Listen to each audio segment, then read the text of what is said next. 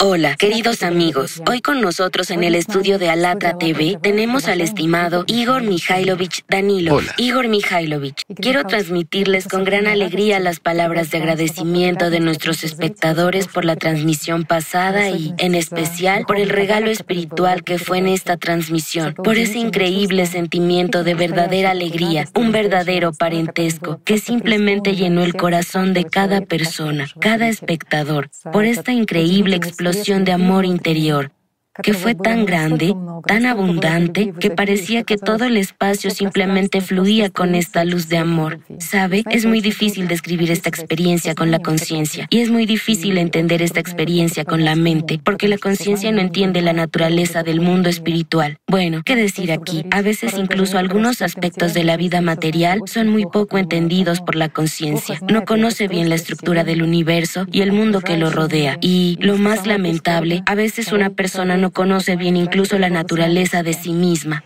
En la última transmisión, usted tocó un punto interesante. Ha dicho que la conciencia se engancha constantemente con la pregunta, ¿qué fue antes de Dios?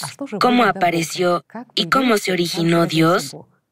Nuestros espectadores dijeron que realmente es así, que entienden que hay este mundo tridimensional, que hay un universo que es finito, y detrás de él parece, sí, hay Dios en algún lugar, pero en cada persona, sin embargo, surgieron estas preguntas. ¿Qué hay allí detrás de la realidad de Dios? ¿Cómo apareció y cómo se originó Dios? Bien, comencemos con algo simple. No puede haber nada detrás de la realidad de Dios. El mundo espiritual es ilimitado e infinito. Sí, nuestra conciencia no lo percibe. Estamos muy limitados por los marcos de nuestro mundo. Y nuestra conciencia no puede ver más allá de nuestro universo. No lo percibe. Incluso apenas somos conscientes en nuestra cabeza de lo que es nuestro universo. Sí podemos imaginar algo, que muchas galaxias están a gran distancia entre sí, pero aún así es un mundo limitado. Se limita por la presencia de materia, pero lo que hay detrás de nuestro universo no podemos imaginar. Pero, de nuevo, y mira cómo funciona nuestra conciencia, inmediatamente hace la pregunta, ¿qué está detrás del mundo de Dios? Si hay un mundo de Dios ilimitado e infinito, que está en todas partes y en todos lugares, significa que debe haber algo detrás de él de todos modos. Pero, ¿cómo? Si es infinito y está en todas partes. Seguimos intentando con nuestra mente limitar la inmensidad del mundo de Dios. Y esto, por supuesto, radica en las limitaciones de nuestra conciencia. Y aún más nos damos cuenta, somos conscientes de que nuestro universo es material, ha aparecido y terminará. Pues tarde o temprano todo terminará. Sí. Y aquí es donde hacemos la analogía inconscientemente, sin siquiera querer hacerlo. Pero surge la pregunta, ¿qué fue antes del mundo de Dios? Si Dios existe, el mundo de Dios, entonces alguna vez apareció. Bueno, una vez que apareció, significa que es bastante lógico que algún día termine. No percibimos que el mundo de Dios es infinito y eterno. Siempre fue es y siempre estará. Nuestro universo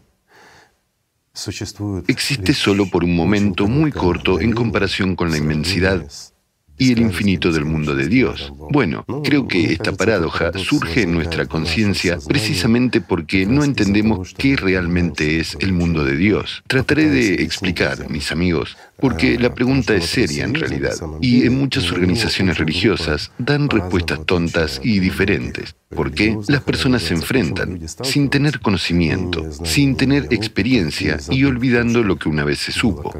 Ahora están tratando de interpretar desde la mente. Sí. Bueno, o se refieren, Dios siempre ha sido, por lo tanto es eterno. Pero hay tal concepto. Intentaré explicarlo para que podamos entender con nuestra mente. ¿Por qué el mundo de Dios es eterno y siempre ha sido? ¿Y por qué cualquier universo material, insisto, cualquiera, el nuestro incluido, es limitado y temporal? Veamos cómo funciona nuestro universo. Es dinámico. No tenemos nada, nada en absoluto, ni una partícula.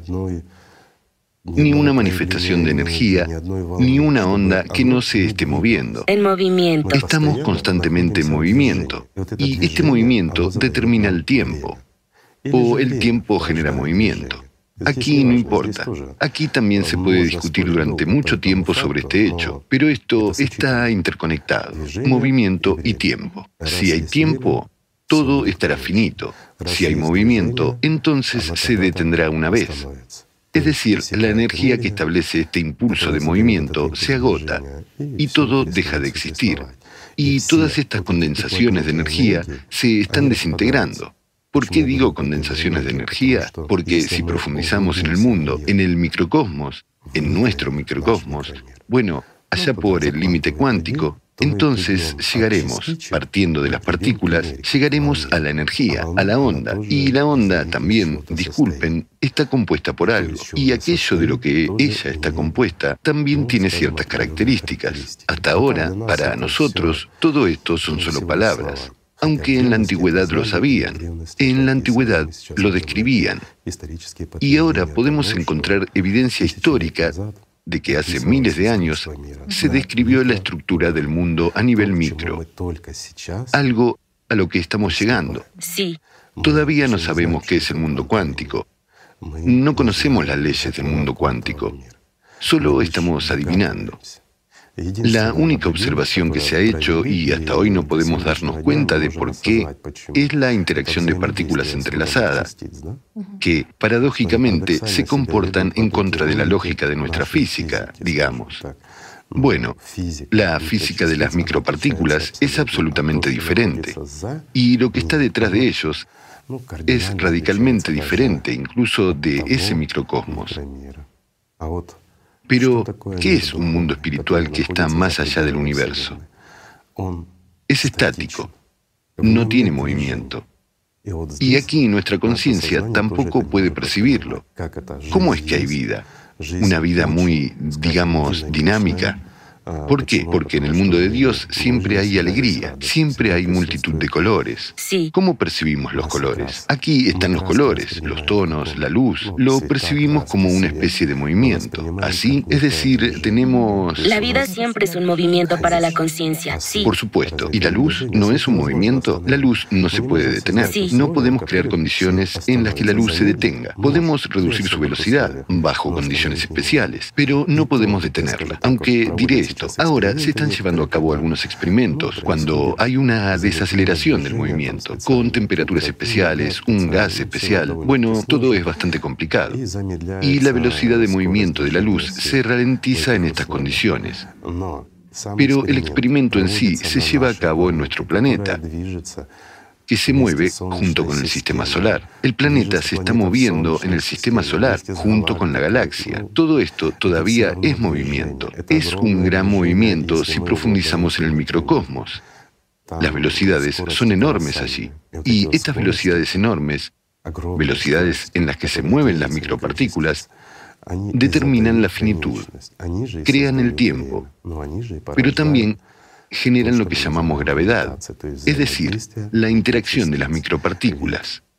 Después de todo, la interacción de los objetos macro no crea gravedad. La gravedad se genera a nivel micro. A nivel micro. Sí, pero hoy no vamos a plantear el tema de la gravedad. Es un tema interesante, por supuesto, pero no de hoy. Espero que ahora sea un poco comprensible, aunque de nuevo, nuestros amigos dirán absolutamente incomprensible.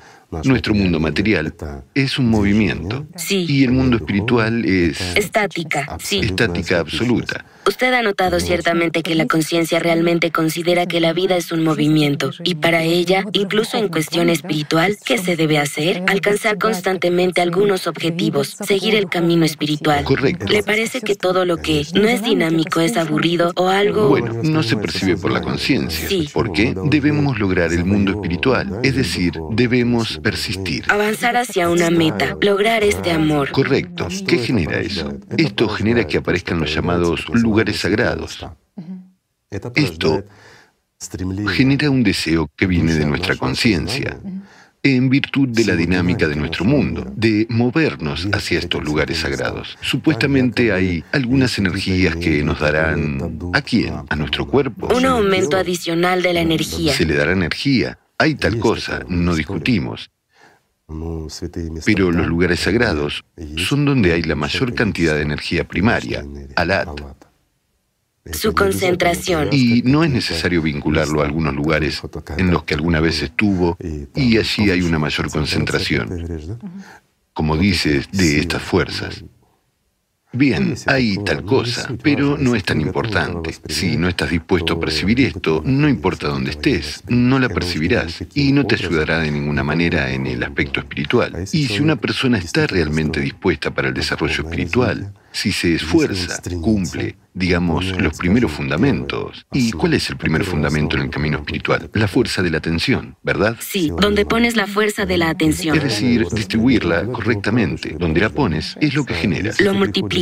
Si vienes a algún lugar o te comunicas con alguien que tiene estas fuerzas en abundancia, que irradia esas fuerzas por sí mismo, lo sientes. Todas las personas lo sienten.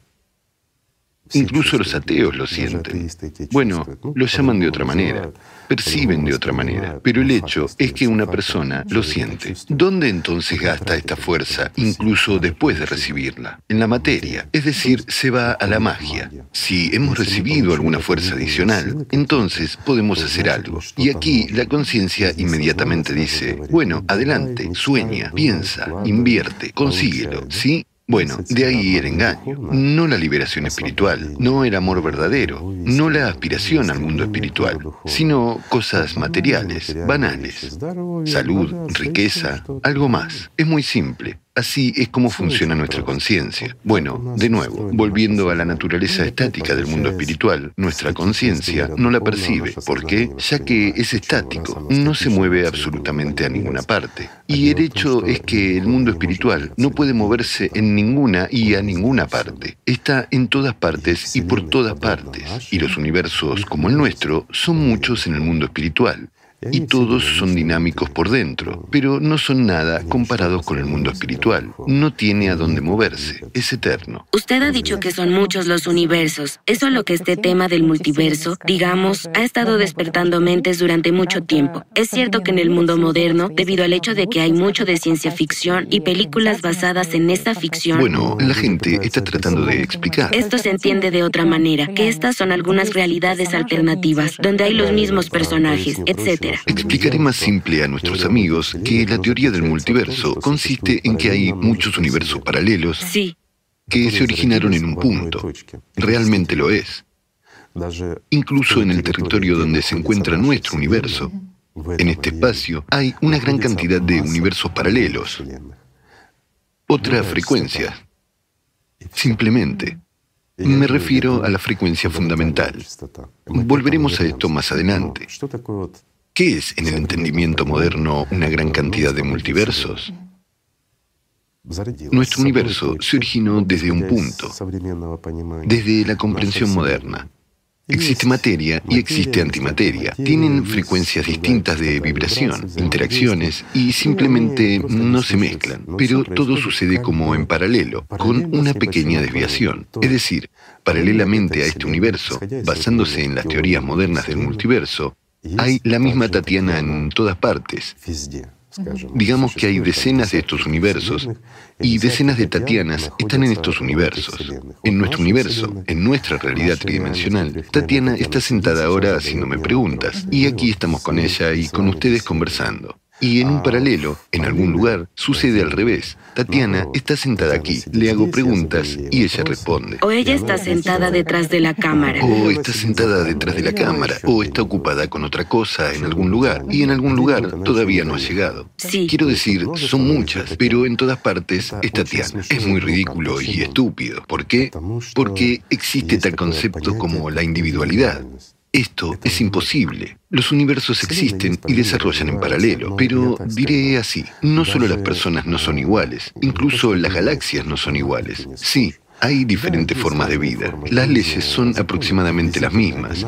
El desarrollo se produce en espiral. Bueno, todo, todo se desarrolla según los mismos patrones, pero incluso las galaxias no son iguales. Saben, les voy a poner un sencillo ejemplo para que entiendan mejor. Es muy sencillo. Tomamos un fondo negro una cámara rápida y una cucharada de harina seca. Lanzamos arriba y lo grabamos con la cámara rápida. Si lanzamos la cuchara un millón de veces, un millón de veces tendremos una imagen completamente diferente. Es decir, cuando la harina cae, esta suspensión cada vez dará una imagen completamente diferente. Nunca, no importa si un millón de veces, si un billón de veces la lancemos, nunca llegaremos a la identidad absoluta. Esta es la esencia del multiverso.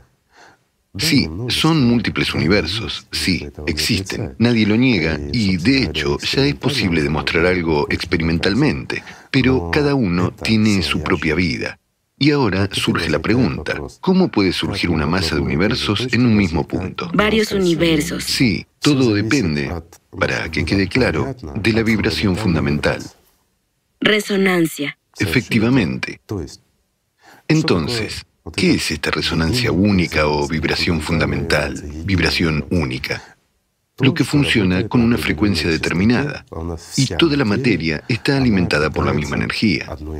Todo el universo está formado por una sola energía. Entiendo que hay muchas preguntas en este momento. No, hay multitud de cosas que provienen de este único tipo de energía, que dio origen a todo. Y todo se crea a partir de ella, y gracias a ella, todo existe. Y luego surge la diversidad de estos tipos de energías, y esa variedad da una resonancia completamente diferente. Por eso, cada uno de nosotros tiene una forma diferente. Si miramos el nivel micro de nuestro ADN, ARN como estructura informativa, veremos la diferencia de resonancia, no solo de la posición de las proteínas, moléculas, veremos la diferencia incluso de la misma resonancia de interacción en nuestro ADN. Digamos, de mi cuerpo y el cuerpo de Tatiana. Funcionarán en su propia frecuencia. Resonarán entre sí, pero juntos nunca funcionarán. ¿Por qué no? Ni siquiera podemos crear las condiciones para que su ADN y el mío trabajen en la misma resonancia. De lo contrario, se mezclarían. Es muy sencillo, pero si miramos lo que está mucho más profundo, más allá del límite cuántico, llegaremos a la energía que actúa en una sola frecuencia, es decir, en una sola resonancia. Lo llamaban de diferentes maneras, pero desde tiempos inmemoriales se le ha llamado las fuerzas de Alat. Es decir, una sola gota de Alat da lugar a todo nuestro universo. Y aquí, en parte, es cierto que de un solo punto surgió todo el universo. La teoría del Big Bang, sí. La teoría del Big Bang, sí. El eco. O la manifestación de la materia a partir de la nada. Pero es finita y no se detiene y no se comprime. Luego... A un punto. A un solo punto. Sí, la materia no puede ser... Condensada hasta un punto. Hasta tal punto que se comprima. Bueno, aunque intentaron explicarlo, intentaron contarlo, y esto es algo más lógico para nuestra mente. Pero ni los que apoyan esta teoría pueden explicar cómo la masa de los objetos materiales, enormes, perdón, no vayamos muy lejos. Tomemos una estrella de neutrones. Para los que entienden lo que es una estrella de neutrones y cuál es su densidad. O tomemos un agujero negro basándonos en la comprensión de la física moderna, lo compacto que es. ¿Y cuál es el volumen del núcleo del agujero negro más potente? ¿Acaso es un punto? Una pregunta sencilla. No, claro que no. Vemos los volúmenes, entendemos lo enorme que es, aunque la densidad allí es muy grande. Digamos que teóricamente debería serlo incluso desde la comprensión de la física moderna. Y condensar toda la materia en un solo punto es prácticamente imposible. Desaparecerá. Por supuesto, la materia desaparecerá. La materia es generalmente una manifestación. Como digo, el problema también está en que no disponemos de equipos adecuados para mirar más allá del límite cuántico. Y aquí hay otra pregunta. ¿Cómo sabían esto los antiguos? Al fin y al cabo lo describieron, lo que hay allí, y cómo se genera a partir de una sola gota traída del mundo espiritual a una fantasía. Y esto es realmente una fantasía, que es nuestro territorio. Son solo pensamientos desde el mundo espiritual. Es decir, un punto en el que fue invertida toda la atención. Entonces se originó todo este universo nuestro. Bueno, esto es maravilloso. Y en paralelo con él se originaron muchos otros. Y ahora aclaro, porque nos desviaremos y luego se nos olvida. Sí. ¿Qué significa la única resonancia de toda nuestra materia? De nuevo, todos los objetos más o menos grandes tienen una resonancia diferente. Todas las manifestaciones, incluso en el nivel de la energía, esas energías que surgen de Alat ya tienen su propia frecuencia y amplitud y todo lo demás. Para entenderlo, si están en casa o en la oficina, amigos míos, miren a vuestro alrededor. Hay un refrigerador, un microondas, aparatos eléctricos, tostadoras, cafeteras, sí. Tostadoras, cafeteras y todo lo que hay en el mundo. Todos funcionan con su resonancia. Cada uno tiene una función diferente. Sí, eso es individual. Cada uno tiene su propia función. Cada uno produce energía a su manera calor o frío, vibra a su manera, ocupa un determinado volumen a su manera e interactúan entre sí de alguna manera. Pues son dispositivos completamente diferentes, ¿verdad? Pero si nos fijamos con qué funcionan, funcionan con la misma electricidad. La electricidad que alimenta todo esto tiene una frecuencia determinada, un cierto número de kilohercios, un cierto voltaje, un cierto número de amperes y todo lo demás, ¿correcto? Sí. Es decir, provienen de la misma fuente, ejercen una determinada función, pero son todos diferentes a su manera. Así resulta el mundo material. Así surge el mundo material, según la información. Según el programa, se forma una piedra. De una energía. O, perdón, una persona. Sí. Y cada uno cumple su función. Sin esta electricidad, todos estos dispositivos son un trasto. No. Aquí hay una diferencia. Si desconectamos la electricidad en la oficina o en casa, como dices, toda esta chatarra de información se convierte en simples armarios, cajones y recipientes y ocupa espacio, no será funcional. Y si quitamos ALAT, toda la materia desaparecerá. Esto, ya saben, como cuando apagan a un holograma. Solo queda un vacío. Pero en este caso, en lo que respecta a nuestro universo, ni siquiera habrá un vacío. Simplemente todo desaparece y vuelve a ser el mundo de Dios. Es como una inclusión en el mundo espiritual. Usted acaba de decir sobre el holograma. También hay una teoría interesante. Uno de los físicos del siglo pasado sugirió que todos nosotros, la gente, formamos colectivamente nuestra realidad. Es decir, el mundo manifestado es el mundo en el que percibimos todo, nuestro mundo físico. Y el mundo no manifestado es la conciencia y el potencial comunes. Y así como pasamos un láser a través de la película y él está formando una imagen, un holograma, de la misma manera todas las personas hacemos pasar esta energía colectiva a través de la conciencia humana como a través de la película. Y eso crea un holograma, nuestra realidad física. ¿Es realmente así? Es mucha autoestima. Lo explicaré. Si nosotros, como observadores, observamos la energía, esta puede convertirse en materia. Bueno, hay experimentos físicos. Entonces, nuestra observación está formando la materia, ¿verdad? Y aquí es donde nuestros demonios en la cabeza, digamos, nos elevan a la grandeza de Dios. Es decir, que gracias a nosotros se forma todo el universo. Bueno, cuando no estábamos, ¿acaso no existía el universo? Pues bien, profundicemos esta teoría. Hubo otras personas en otros planetas, ellos lo formaron. Y antes de la aparición de los planetas, ¿cómo surgió todo? ¿Cómo se creó? Oh, Igor Mikhailovich, hay puntos de vista tan interesantes de la gente que si somos humanos recién creados y nuestro universo es relativamente joven, entonces, ¿qué hizo Dios antes de la creación del mundo si tuvo tanto tiempo? Bueno, no tenía nada que hacer, ¿sí? ¿Qué estaba haciendo? Eso es lo que la conciencia no entiende. El universo es joven. Antes de este tiempo no había nada y solo había... Somos relativamente creados hace poco. Ahora nuestro universo apareció y entonces, ahora Él tiene algo que hacer, observar a todos, componer libros de la vida, escribir nuestros horarios cuidar a todos. Cuidar, sí, que Dios cuide de ellos. Y cuando no estábamos, ¿qué estaba haciendo? Bueno, amigos, ¿no hay pensamientos así? Los hay. Volvamos a ese hombre. Orgullo. Esta es también una cuestión interesante, creo. Vamos a analizarla un poco más adelante. Entonces, ese hombre que planteó que nosotros formamos el universo tiene parte de razón, pero ni siquiera él mismo sabe por qué tiene razón y en qué tiene razón. Tiene razón como personalidad, pero no como conciencia. Y por supuesto,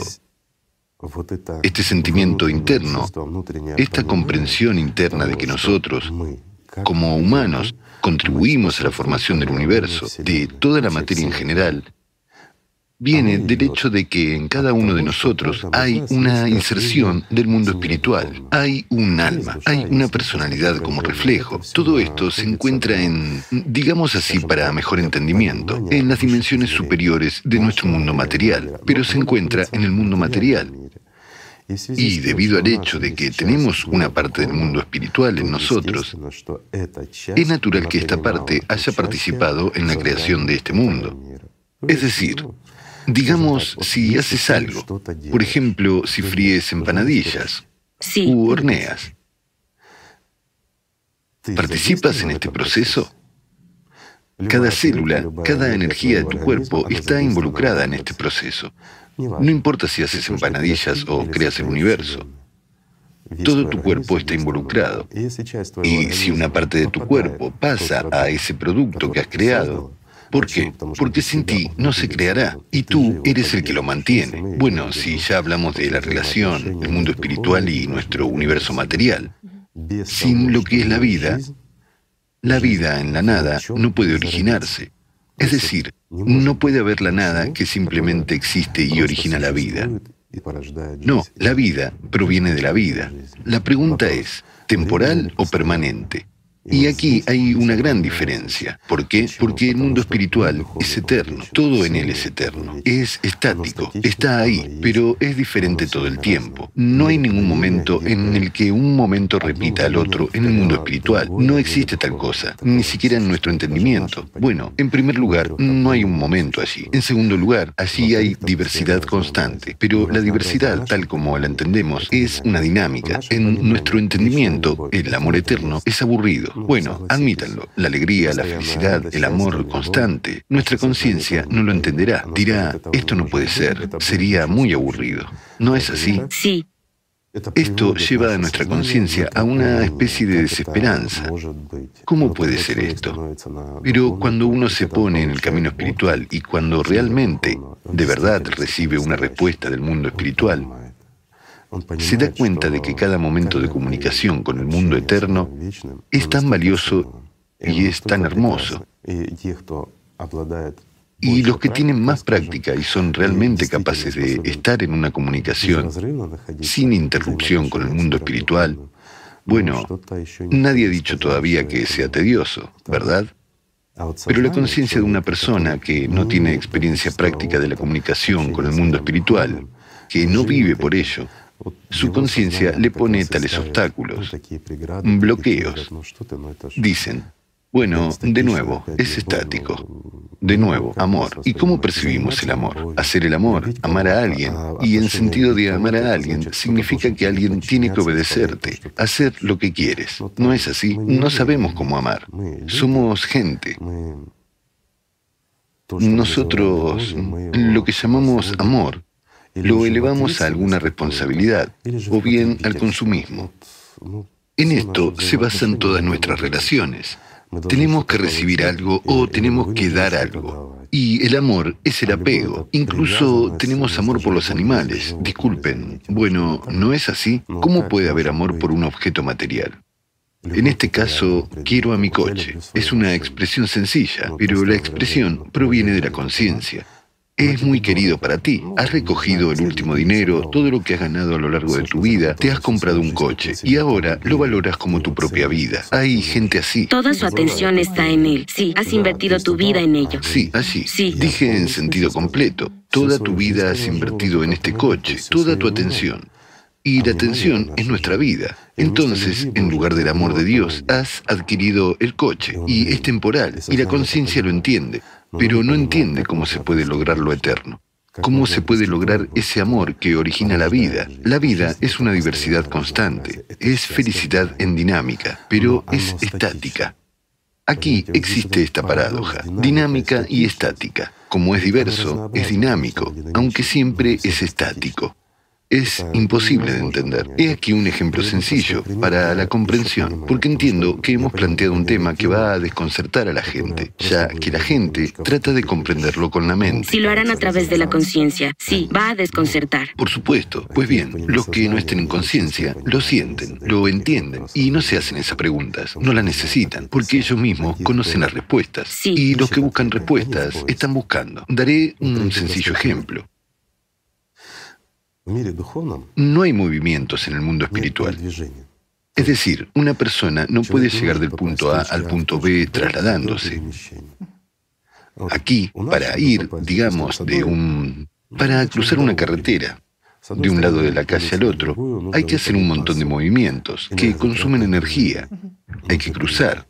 En el mundo espiritual puedes estar en todas partes simultáneamente, simultáneamente en todas partes. Puedes estar en el punto que necesitas, no te mueves, y esa es la paradoja. Si aquí tenemos que movernos por el espacio, allí no hay espacio. El espacio, para que se entienda, es un volumen limitado. Es decir, sea lo que sea que haya en algún lugar, está limitado. Allí no hay límites. No importa dónde quieres aparecer, estás ahí porque lo quieres o lo necesitas. Y eso es todo. El ejemplo no es del todo correcto, subrayo que no es así, solo para que se entienda.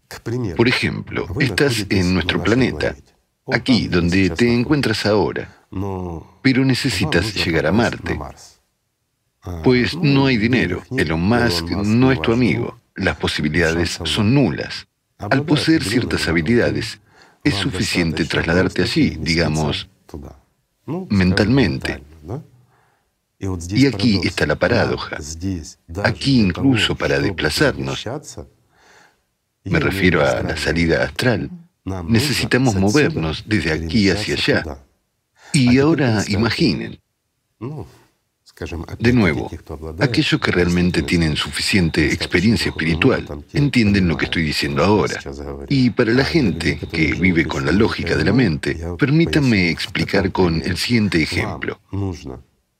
Desde el lugar en el que te encuentras en la Tierra, tendrás que llegar a un punto determinado de Marte. Este punto se acerca a ti, no tú a él, sino que él viene a ti. Y hay una gran diferencia. Pero aún así, aquí, ¿por qué es el ejemplo equivocado? Porque hay un desplazamiento de algo en alguna parte, mientras que así sucede. En el mundo espiritual, bueno, en realidad es muy difícil de expresar. Estás en todas partes, estás en todas partes al mismo tiempo, pero estás allí, donde quieres o donde necesitas estar. Es decir, no hay desplazamiento, no hay movimiento omnipresencia. De esta aclaración se desprende que Dios es omnipresente. Y el ser humano como criatura angelical, por ejemplo, entrando en el mundo espiritual como parte de ese mundo, o en el lenguaje religioso si entra al paraíso, está en todas partes y en todos los lugares al mismo tiempo. Pero la estancia en el paraíso descrita por los sacerdotes me refiero a los tiempos posteriores, cuando la religión se convirtió en una herramienta, en una organización. Todo ya fue distorsionado allí. Y ese conocimiento que ya existía antes fue tergiversado. Incluso las descripciones del paraíso son la misma tridimensionalidad. Una especie de cielo, sí, donde... No solo. Las personas viven, existen, existen en la materia, interactúan, caminan, se comunican, hablan. Así que, de nuevo, es la descripción de nuestra tridimensionalidad. Se trasladó a otro plano, sí. Sí, solo que así es donde no se enferman, nunca envejecen, donde siempre se sienten bien y en paz. Todos los sueños se hacen realidad, todos sobre lo que se soñaron aquí. Y se cumplen. Magia, toda una magia, sí, pero de nuevo, en el cuerpo. ¿Por qué? Porque la gente no puede separarse de su conciencia. No pudieron imaginar algo distinto. No tuvieron ninguna experiencia y no adquirieron el conocimiento espiritual. En realidad, no era liberación espiritual como tal, era solo su esclavitud como personalidad por su conciencia. Entonces, hubo un dictado desde la conciencia ¿Qué es el infierno? Es donde tú sufres en el cuerpo. Se aprietan los huesos, castañean los dientes, etc. Eso fue en los tiempos posteriores, cuando se perdió la experiencia espiritual. Y antes de eso, incluso, perdón, de lo que ahora llamamos civilización moderna, hubo 6.000 años en los que la gente existía y tenía la habilidad. Cuando las personas realmente sí nacían aquí, pero se convertían en ángeles y prácticamente todos, salvo alguna rara excepción, se iban. Han deleitado al mundo espiritual. Igor Mikhailovich, cuando una persona está en el amor, este estado puede describirse como una especie de expansión. ¿Y el mundo espiritual se expande? No tiene dónde expandirse. ¿Se aumenta? También hacen estas preguntas. No puede aumentarse. Y aquí hay una paradoja. De nuevo, es difícil expresarlo con nuestras palabras. ¿Por qué? Al mundo espiritual constantemente, cada momento, vienen los ángeles. ¿Por qué? Hay una masa de universos, hay un gran número de ellos donde, digamos, en cada universo hay una masa de otros universos, es decir, universos paralelos o multiversos. Y los ángeles afluencia. vienen de todas partes todo el tiempo. Es una enorme afluencia constante, que siempre ha sido y será, y sigue siendo hoy. Y así, incluso a partir de esto, por medio del pensamiento lógico, llegamos a un entendimiento. Si hay una afluencia constante de ángeles en el mundo espiritual, un gran número de ángeles. Este gran número que está constantemente allí, que da en general alegría al mundo espiritual. Y el mundo espiritual está constantemente en la alegría de la manifestación y la venida de nuevos y nuevas ángeles. Es decir, es una renovación constante. Por lo tanto, debe expandirse continuamente. Chicos, esto no es China, no es la India, donde a más gente más territorio se necesita. Entiéndanlo bien, no es un juego de sublimación. De nuevo, les explico por qué, porque todo lo que viene en el mundo espiritual ha salido de él, pero es otra forma. Lo imperfecto se convierte en lo perfecto. En el mundo espiritual no hay nada imperfecto. El mundo espiritual crea lo imperfecto. Nuestro universo, con una masa de personas de diferentes tipos, digamos, pero humanoides. ¿Qué significa humanoide? Con alma pero donde también hay conciencia en contrapartida. Y así, cuando la personalidad gana, entonces la energía se convierte. La energía de Alat, subrayo, es lo que da nacimiento a toda la vida. Y esta inclusión del alma es pura energía, pura, subrayo. Y sobre su base se origina una personalidad. Y en contraposición a la personalidad se crea la conciencia secundaria. Así que todo esto está en la tridimensionalidad ya sea un piso más alto o uno más bajo, no importa. Hay diferentes universos, pero se origina un ángel, es decir, un individuo, una parte del mundo espiritual. Y de la inclusión de energía, de nuestra atención, se origina algo semejante a nosotros. Creo que muchos tal vez no entenderán lo que es y lo valioso que es, pero es muy valioso. Así que se mire como se mire, el mundo espiritual no puede ni estrecharse ni expandirse, porque todo lo que se genera en él es generado por él mismo, pero se renueva constantemente. Allí no hay nada que pueda envejecer, desvanecerse o destruirse de alguna manera. No. Y no tiene dónde expandirse. Está en todas partes pero nuestra noción de todas partes, de todos modos, será limitada por nuestra mente. Es decir, no importa lo vasto que sea el territorio. Y, de nuevo, ¿dónde está ese territorio? Además, el territorio como tal define alguna limitación. Y si el mundo espiritual es infinito, ¿en qué y dónde es infinito? Es infinito en sí mismo. Siempre la conciencia necesita algunas coordenadas, sí. 100%. Y aquí vemos la artificialidad de nuestra conciencia. Es para la gente inteligente, para aquellos que son capaces de analizar, que han acostumbrado a su conciencia a obedecer al menos un poco y a hacer lo que quiere uno como personalidad, el que tiene al menos un poco de libertad de la personalidad. Por supuesto, si uno está completamente bajo la dictadura de la conciencia, lo negará todo. Es incapaz de analizar, es incapaz de observar desde la posición de un observador en la más alta comprensión esos flujos que ocurren en la conciencia.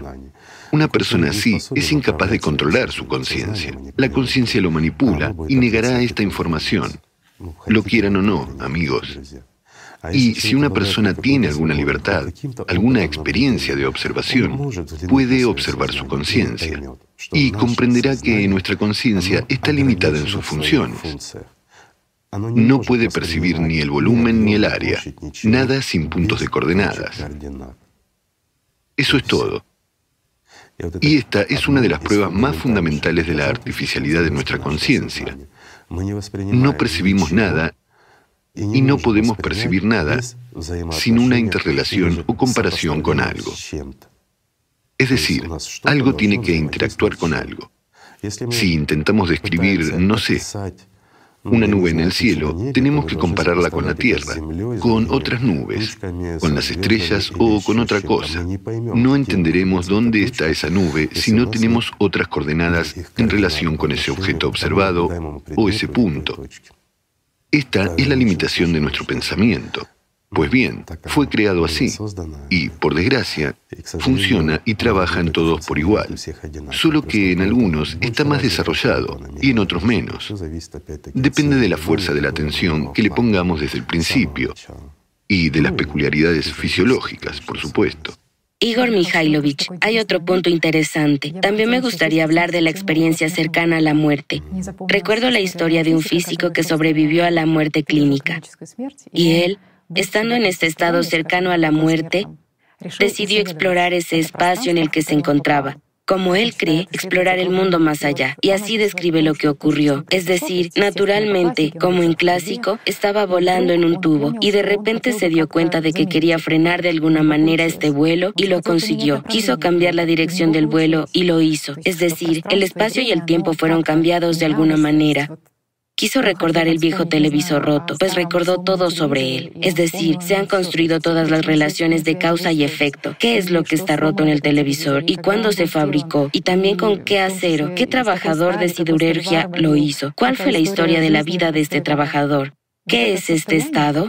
Al fin y al cabo, es como si allí se produjera el cambio en el tiempo y el espacio. Y es como si supieras, en una persona surge como la omniscencia. Digámoslo así, esta persona no ha tenido ninguna experiencia post-mortem.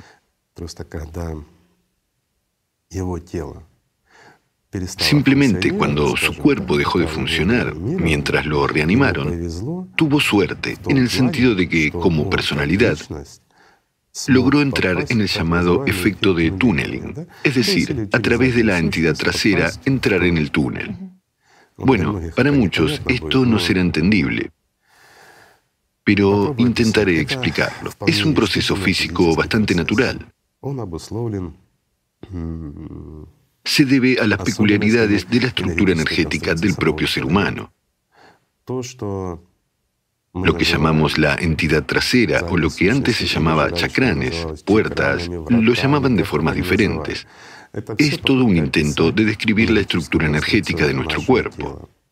El cuerpo humano bueno, eso ya es innegable, amigos. Tiene una base material y tiene una base energética. Nada puede existir sin ella. Hay muchos ejemplos, estudios, no se puede discutir. Bien, el ser humano como personalidad puede controlar su estructura energética. Existen ciertas técnicas, por ejemplo, para que una persona lo experimente, obtenga una experiencia en su subconsciente. ¿Y qué es el subconsciente? El subconsciente es lo que llamamos la entidad trasera, es decir, el centro energético que almacena nuestra información. Ahí es donde está parcialmente y nuestra conciencia está conectada a ella. La conciencia secundaria, enfatizo, no la primaria. También con este centro están relacionadas ciertas habilidades de un orden ligeramente diferente. ¿Qué quiere decir de un orden ligeramente diferente? Bueno, a nivel de una dimensión superior, donde se encuentra nuestra conciencia. Por ejemplo, una persona quiere aprender las salidas astrales. Hay muchas técnicas, métodos y similares.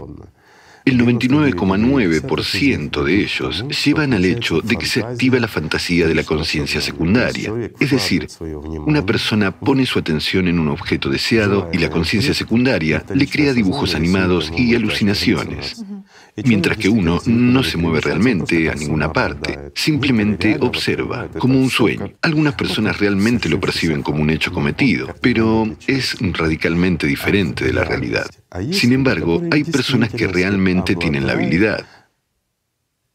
Tal experiencia, una habilidad. La experiencia del viaje astral. Pero todos pasan por prácticas estrictamente definidas. Es decir, no se puede aprender de otra manera. Para apartarse de las fantasías y de la mente, si ahora abrimos las redes sociales, los que practican el viaje astral, basta con escucharlos y enseguida queda claro que son solo alucinaciones, son solo fantasías. Y si una persona realmente realiza una salida astral, entonces es capaz de mover los objetos, aunque sea ligeramente. Es capaz de ser realmente. Puedes comunicarte con él mientras está allí y te dirá todo lo que ve, todo lo que sabe. Pero esto te contará su cuerpo aquí, mientras que él estará lejos, allí, donde sea que lo enviemos. Pero además, cuando la persona vuelve, la mayor parte no la recuerda. Pero los que se dedican a las fantasías tienden a recordar todo. Recordar todo como un sueño, en colores y cosas así. Además, no pueden influir en los objetos y realmente no pueden describirlo. Si aparecen en un lugar desconocido, nunca lo describirán. Lo que la conciencia pueda fantasear es lo que va a fantasear, pero no en la realidad. Y si una persona realmente hace una salida astral, describirá todo tal como es en ese punto, como si hubieras entrado y mirado esto. Es capaz de transportarte, moverse y ver todo eso. Bueno, ¿por qué les he contado todo esto, amigos míos? La práctica del tunneling es la práctica que se basa en esta enseñanza de las salidas astrales. No sé quién la necesita. Pero en el camino espiritual, para un cierto contingente como las técnicas de trabajo, sí es necesario. Depende para qué. El camino espiritual también tiene diferentes direcciones. Existe uno puramente para la salvación de la propia alma y también existe el servicio al mundo espiritual. Son cosas diferentes. Entonces, los que realmente quieren no solo liberarse espiritualmente, sino ser útiles al mundo espiritual, incluso en este mundo, ellos sí necesitan tales prácticas. Así, una de las prácticas es el llamado tunneling. También sobre ella se menciona en los tiempos antiguos, en una muy, muy lejana antigüedad. Entonces, ¿qué efecto hace? Hace exactamente ese efecto que ha sido descrito por este científico. Así, la persona realmente adquiere cierta libertad y puede moverse. Pero fíjate, como dijimos antes, no es algo que se mueve hacia él en el mundo espiritual. Sí, en el mundo espiritual. Sino que él se traspasa, pues realmente posee una cierta libertad, una libertad de pensamiento. Por ejemplo, este científico determinó que un transistor del televisor estaba roto. ¿Y dónde? ¿Y qué había que hacer? ¿Por qué? Porque todo su conocimiento que adquirió se expande. Comienza a trabajar muy sincronizadamente. Eso gana en un hombre grandes oportunidades, pero todavía son limitadas. Por ejemplo, si no sabe, bueno, qué idioma húngaro. ¿Sabes hablar húngaro? No, no lo sé. No lo sabes. Pues si haces un tunneling, aunque sea mil veces, no lo aprenderás. No te dará esta habilidad que no está en ti. Pero si estudiaras este idioma y te costara, pero le hubieras dedicado mucha atención y esfuerzo, hablarías libremente. ¿Por qué? Porque es donde tu memoria funciona sin problemas. Hay relaciones de causa y efecto, como dices, se establecen al instante. Y aquí, encima, hay una fantasía. Y este fantasioso eh, es un fantasioso. Lo que ha contado, que sabía qué siderúrgico lo hizo y que tiene problemas con su suegra, ya demuestra fantasía o una mentira deliberada. Puede que haya tenido algún tipo de experiencia, pero entonces cada vez que lo cuenta... La conciencia añade cosas. Quiere más, más, más. Megalomanía hipertrofiada. De novedad. Sobre todo, era un científico serio. Se ocupaba de los cohetes, del armamento y de muchas otras cosas. Y, por supuesto, quería exaltarse más, y más, y más. Es una pena que proviene de la mente, como dicen. Y ya estaba añadiendo detalles. Para que la historia no se repita. Sí, bueno, probablemente tuvo la experiencia porque a juzgar por la forma en que la describe, realmente hubo un efecto, realmente estuvo allí, realmente tuvo las habilidades y, como él mismo confesó más tarde, algunos de los entendimientos que adquirió allí los puso en su trabajo y realmente esto se reflejó. Lo realizó. Sí, se realizaron y en construcción de cohetes obtuvieron supercapacidades allí gracias a su experiencia en tunneling. Chicos, pondré un ejemplo sencillo. Había una escuela espiritual donde estaban formándose muchas personas, pero había dos chicos que aspiraban no al mundo espiritual, sino a la gloria, a la veneración. Bueno, eran demasiado egoístas, los dos. Tenían prácticas, entendían que sí, hay una experiencia, hay otro mundo, otras dimensiones. Lo entendían todo. ¿Y por qué? Porque estaban en formación, pero el egoísmo les superó. Y ambos abandonaron esa escuela durante la experiencia de comunicación con, digamos, ellos mismos. Y bueno, pongámoslo así, con el absoluto, es decir, con el campo de información, o dicho de forma sencilla, el tunneling, el efecto de tunneling, donde se puede manipular la conciencia de uno de modo que es imposible en la vida real. Al obtener estabilidad, entendieron que a través de esto pueden llegar a estar por encima de todos. Esto les abrió enormes posibilidades en tres dimensiones. Es como convertirse en reyes. Ambos querían la fama, ambos querían la gloria. Uno de ellos era Bartini, el otro era Tesla. Sabemos cómo terminaron. ¿Llegaron lejos? Sí, superaron a todos en ciencia. Sí, utilizaron estabilidad como herramienta. Bartini tuvo una vida miserable, aunque avanzó mucho, se adelantó mucho y creó aviones cuyos diseños solo hoy en día se aceptan. Y si miramos a Tesla, ¿a qué aspiraba? A la fama, al dinero y todo lo demás. Sí, aplicó el conocimiento y usó su mente al 100%. Hizo muchos descubrimientos, grandes descubrimientos. Pero, ¿cuál era el objetivo? ¿Ayudar a la gente? ¿Fue un servicio sincero al menos para la humanidad? No era la búsqueda de la gloria. Y podemos ver en ejemplos simples, cuando obtenía, aunque sea un poco de dinero, inmediatamente lo gastaba en lujos. Quería una vida feliz, riqueza. Pues, ¿cómo acabó y cómo vivió? Ese es el precio de la estupidez. Mientras que estaban a punto de conocer algo más grande.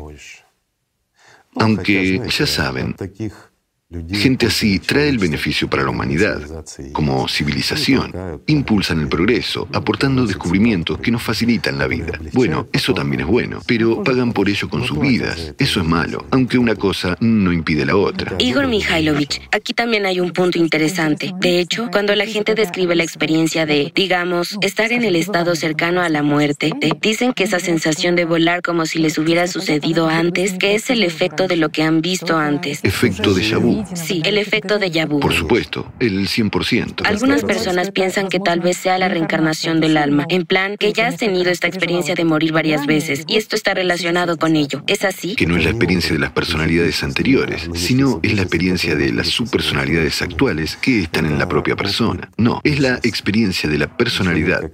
Y uno como personalidad ha estado realmente en este estado y el efecto tunneling está presente durante ciertas fracciones de un instante. El momento de dormirse, el momento de despertarse, es decir, revelamos un pequeño secreto. El momento de ruptura de la conexión entre la personalidad y la conciencia se produce aproximadamente según este escenario, es decir, a través de la entidad trasera. Una persona tiene esta experiencia, cualquier persona, pero no se puede captar ese estado así de fácil es la física, digamos. Y para llegar a esto y controlar este proceso, permanecer en él, hay que dedicar tiempo, esfuerzo, atención y, a veces, años para aprender a hacerlo.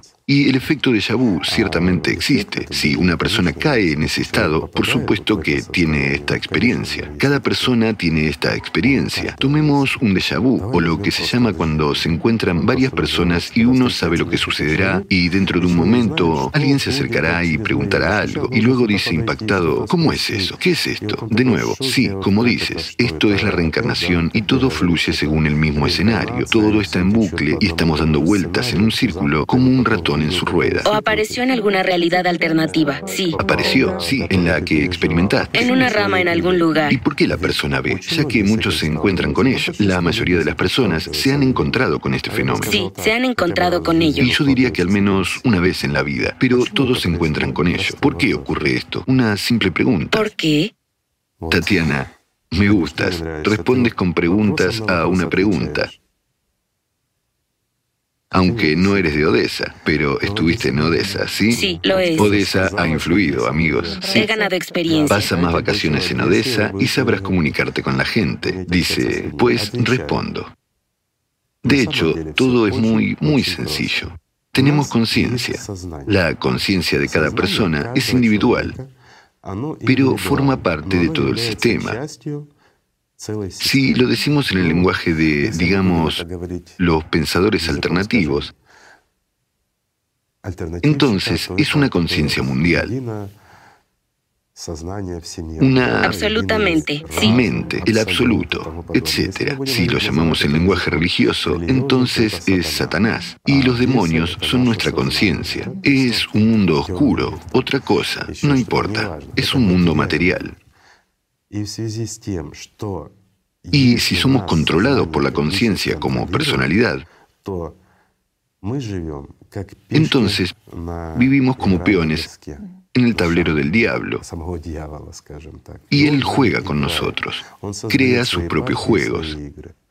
Y aquí, en cierto estado, cuando una persona está en el estado intermedio, él, como personalidad, puede arreglarlo. Y aquí se llama efecto de despertar de la personalidad, es decir, el efecto de Shabu. La personalidad comprende lo que está sucediendo y ve de forma holística y percibe ya en la percepción expandida como personalidad el cuadro completo y sabe por un momento lo que va a suceder. Entonces, ¿mira hacia adelante o no? Una simple pregunta. Resulta que sí, que ve el escenario. Sí, ella ve el escenario, sabe lo que va a pasar durante un corto periodo de tiempo. ¿Por qué algunos de los que tenían estabilidad eran capaces de mirar hacia adelante? ¿Por qué lo predijeron y a menudo coincidió? Porque vieron el escenario, el escenario del propio sistema. Pero también había un margen de error. ¿Y por qué hay errores? Porque los que el sistema no ve y no puede controlar interfieren y dan pasos atrás. Un ejemplo sencillo. Por ejemplo, estamos de pie y hablando juntos, de tres en tres, tú, yo y nuestro amigo, y aquí estamos hablando. Ahora, nuestro amigo tiene el efecto de vu. Sabe que la cuarta persona debe unirse a nosotros. Si no ha hecho nada en este momento, el cuarto se unirá a nosotros y diremos exactamente lo que vio. Si se da vuelta y se va, todo cambia. Todo el juego cambiará por completo. Y ahora el tablero de ajedrez será completamente diferente. Y el sistema se ve obligado a dedicar tiempo y esfuerzo a reorganizar su juego. Su ruta, sí. Exactamente. Redirigir. Sí. Así que mientras estemos en la sumisión de nuestra conciencia, no podemos cambiar ni nuestro destino ni otro. Y cuando nos liberamos como personas, podemos cambiarlo todo. Podemos, bueno, si volvemos a la sociedad creativa, creo que este es un punto importante, tanto como la comprensión de las personas. Entonces, podremos cambiar el escenario que se nos prescribe. ¿Por qué? Porque al fin y al cabo somos humanos y hay una parte del mundo espiritual en cada uno de nosotros. Y, perdón, es el mundo espiritual el que crea los universos. ¿No es así? Así que podemos hacer cualquier cosa, amigos, si queremos. Igor Mikhailovich también quería hacerle esta pregunta ha dicho que la experiencia del déjà vu, digamos, ya era vivida por una persona. La ha experimentado más de una vez de una u otra manera. ¿Y por qué no es ventajoso para la conciencia permitir que un ser humano permanezca en este estado tan a menudo como sea posible? Porque una persona empieza a comprender la ilusoriedad y la artificialidad de este mundo. Y como este mundo es artificial y fantasmal, en primer lugar, en segundo lugar, cada uno de estos efectos es un sorbo gratuito para la personalidad. Pero la conciencia inmediatamente comienza a pintando todo y llevando todo a la magia. Una simple pregunta. Si utilizamos esta habilidad con bastante frecuencia, o más aún si se vuelve manejable para nosotros, regular, entonces entenderemos qué es la magia, qué es esta tridimensionalidad y qué es el mundo espiritual. ¿Qué vamos a elegir?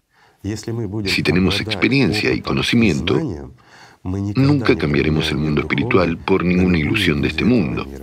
Nunca no es beneficioso para el sistema. Y en este estado perecedero, que en particular describió el físico, la personalidad obtiene la libertad. ¿No es así? Sí, por supuesto. La personalidad se libera aquí. También. Y como personalidad puede controlar este proceso. Se traslada donde quiere, es decir, controla la conciencia. ¿La conexión se realiza a través del cerebro? La conexión, no, ese es el efecto, luego de que ha pasado por el cerebro. Mientras que en este caso, sí, directamente. Se crea una conexión directa sin intermediario. ¿Y por eso el mundo es diferente? se convierte en algo diferente, lo percibe de forma distinta, tiene las limitaciones del espacio-túnel, pero revela, está como en un túnel. Y ese túnel le revela todas las posibilidades. Una persona puede estar en cualquier galaxia, en cualquier planeta, al instante y ver la realidad y lo que necesita. Bueno, esto es si el efecto de salida se utiliza de nuevo. Bien, bueno, una práctica especial, pero todavía viene a través del túnel. Este túnel revela todas las posibilidades. Pero, ¿por qué precisamente el túnel? Y aquí una buena pregunta. ¿Por qué una persona siempre lo percibe en forma de túnel? Algunos neurofisiólogos intentan explicar que es un efecto de neurona a neurona. No es eso. Es como si nuestra conciencia se moviera. Nuestra conciencia no está en nuestra cabeza. Y los mismos neurofisiólogos ya saben que las neuronas cumplen una función vinculante, pero no son en absoluto la fuente de la conciencia. Y aquí hay otro punto interesante. Ha dicho que nuestra conciencia no está en nuestra cabeza. ¿Y dónde está la conciencia? ¿Y dónde está la personalidad desde la perspectiva de dimensiones? Bueno, si hablamos en realidad, a nuestro entender, por ejemplo, estamos en tres dimensiones con nuestro cerebro, con un montón de neuronas y todas sus funciones. Nuestra conciencia está en la cuarta dimensión, es decir, está un piso más arriba, pero el hombre, como personalidad, está entre la sexta y la séptima dimensión, es decir, bajo el techo de la sexta digamos no en la séptima. Puede ir al séptimo solo con el alma, pero ya es una esencia angelical, ya no es un ser humano. Por eso, como usted ha dicho, a veces es tan difícil llegar a la personalidad. Es muy difícil. ¿Por qué? Porque el hombre como personalidad no percibe este mundo en general, el mundo tridimensional. No puede verlo. Es que estas imágenes, formas, cuerpos, todo, bueno, todo lo que vemos en esta tridimensionalidad lo vemos, de nuevo, por el grupo neuronal del cerebro, por nuestros ojos. Oímos estos sonidos gracias a nuestro aparato auditivo y gracias a la conciencia primaria, que nos transmite todo esto, y imágenes. Pero ¿quién procesa estas imágenes? En parte la conciencia primaria, pero sobre todo la conciencia secundaria. Y entonces la información preparada, que satisface en primer lugar a la conciencia primaria y en la que se convierte el interés de la conciencia secundaria, nos llega como personalidad y lo percibimos todo. Basta con perturbar cierta parte de las neuronas y puede que no lo veamos. ¿Por qué no? Una determinada función se caerá, aunque a menudo hay una compensación y suele haber una conexión más directa. Solo necesitamos, por así decirlo, un cierto número de neuronas responsables de la percepción de la visión y el oído para que funcione un mediador y podamos, en principio, comunicarnos normalmente con el mundo. Al fin y al cabo, esto es lo que ocurre a menudo. Aquí está la respuesta a por qué, cuando, en ausencia de la mayor parte del cerebro, una persona prácticamente vive como vivía antes. Las estructuras antiguas se conservan, el cuerpo funciona y las nuevas, es decir, la corteza, todo lo demás, es preservado parcialmente y eso es suficiente para la comunicación. Sí, Ahora por lo menos queda claro que cuando dijo que en esta experiencia cercana a la muerte, la gente ve las mismas imágenes. Queda claro por qué la gente, los mismos ciegos, que aquí en este mundo no ven, cuando se enfrentan a la experiencia cercana a la muerte, ven y oyen sonidos. Digamos que un hombre ciego de nacimiento y al realizar la práctica del túneling empieza a ver las imágenes de la misma manera que lo hace una persona vidente y las describe completamente. Y para él resulta que no tiene experiencia en no Tiene la misma experiencia que una persona que ve. Ve de la misma manera, describe todo de la misma manera, visita todo de la misma manera. ¿De dónde saca esta experiencia? Una simple pregunta a los que dudan de que esto sea posible. Nuestros cerebros, nuestras conciencias son individuales. No interactúan con nadie y no pueden llegar desde afuera más que por la vía de la cognición y la reflexión. La experiencia. Me refiero a lo que vemos, oímos, percibimos. Entonces, ¿cómo llegaron esas imágenes a la cabeza de un ciego? Por ejemplo, un ciego de nacimiento puede describir un elefante tocándolo, pero ¿puede describir nuestro planeta? No. Puede asociarlo con algo pequeño, ¿sí? Igual que tocar el globo, imaginar, ampliar, que es imposible, bueno, puramente asociativo. ¿Y por qué un hombre que es ciego de nacimiento puede ver tan bien como un vidente cuando realiza esta práctica? Lo ve y lo percibe, y lo describe completamente. Además, lo manipula así con absoluta libertad, porque es un hecho. ¿Y qué nos dice esto? Incluso estos mismos hechos Dicen que hay un mundo que no conocemos, que está más allá de nuestra tridimensionalidad. Quiero decir, como la ciencia no percibe. Aunque, de nuevo, esto se sabe desde hace mucho tiempo, e incluso en los tiempos modernos se han hecho muchos experimentos, y hace unos 100 años se hicieron experimentos, y antes también. Que confirmaron todo, pero no encaja de todo en el concepto de la ciencia moderna, que es tan atea, bueno, y limitada un poco, porque amplía entonces la comprensión de que hay algo más allá de nuestra percepción. Y es completamente diferente, porque tenemos el monopolio de eso que está más allá de la percepción, que son las organizaciones sacerdotales. Y nadie más que ellos debe ir allí. Y si viene alguien y empieza a contar exactamente lo contrario de los cuentos de hadas que se han inventado, resulta que están destruyendo todos los conceptos coherentes que los han alimentado durante miles de años. ¿Lo aceptarán? No. Y así entendemos que las estructuras sacerdotales se crearon como alternativa a las estructuras políticas y han tenido un gran poder durante muchos siglos, pues esa es la respuesta a por qué la ciencia ha sido frenada, y fuertemente frenada, por los mismos sacerdotes. Además, entendían perfectamente y tenían la experiencia de una civilización pasada, porque esa literatura que les llegó a partir de las primeras misiones, ellos fueron recolectando, bueno, no es un secreto, todo el mundo lo sabe, artefactos, literatura, todo, ¿sí? Sí, bibliotecas enormes. Se destruyeron muchas cosas y se estudiaron muchas cosas y obtuvieron una tremenda experiencia de saber que habían existido civilizaciones, mucho más de una, pero esto no encajaba en su concepto. Imagínate si se dijera la verdad. ¿Cómo sería posible establecer una organización que viviera de la gente y vendiera algunas cosas espirituales? De ninguna manera. ¿Por qué? Porque inmediatamente queda claro que tu camino espiritual es tu propio logro. No puede haber ningún mediador en él. Simplemente no puede existir. Pero si no hay mediador, entonces una organización sacerdotal, digámoslo de manera civilizada, que puede existir a costa de la gente, cumpliendo la función de mediador entre Dios y un humano, no podría existir de esta manera. ¿Por qué? ¿Cuál es su función entonces? Ninguna, porque todos los méritos y todos los logros los consigue una persona por sí misma, ¿verdad? Sí. Sin embargo, al incluir la magia, al incluir las sustituciones, se organizan las estructuras religiosas. Bueno, esto existe desde hace mucho tiempo, por desgracia. Desde hace, para ser precisos, 5.000 años, casi 6.000 años.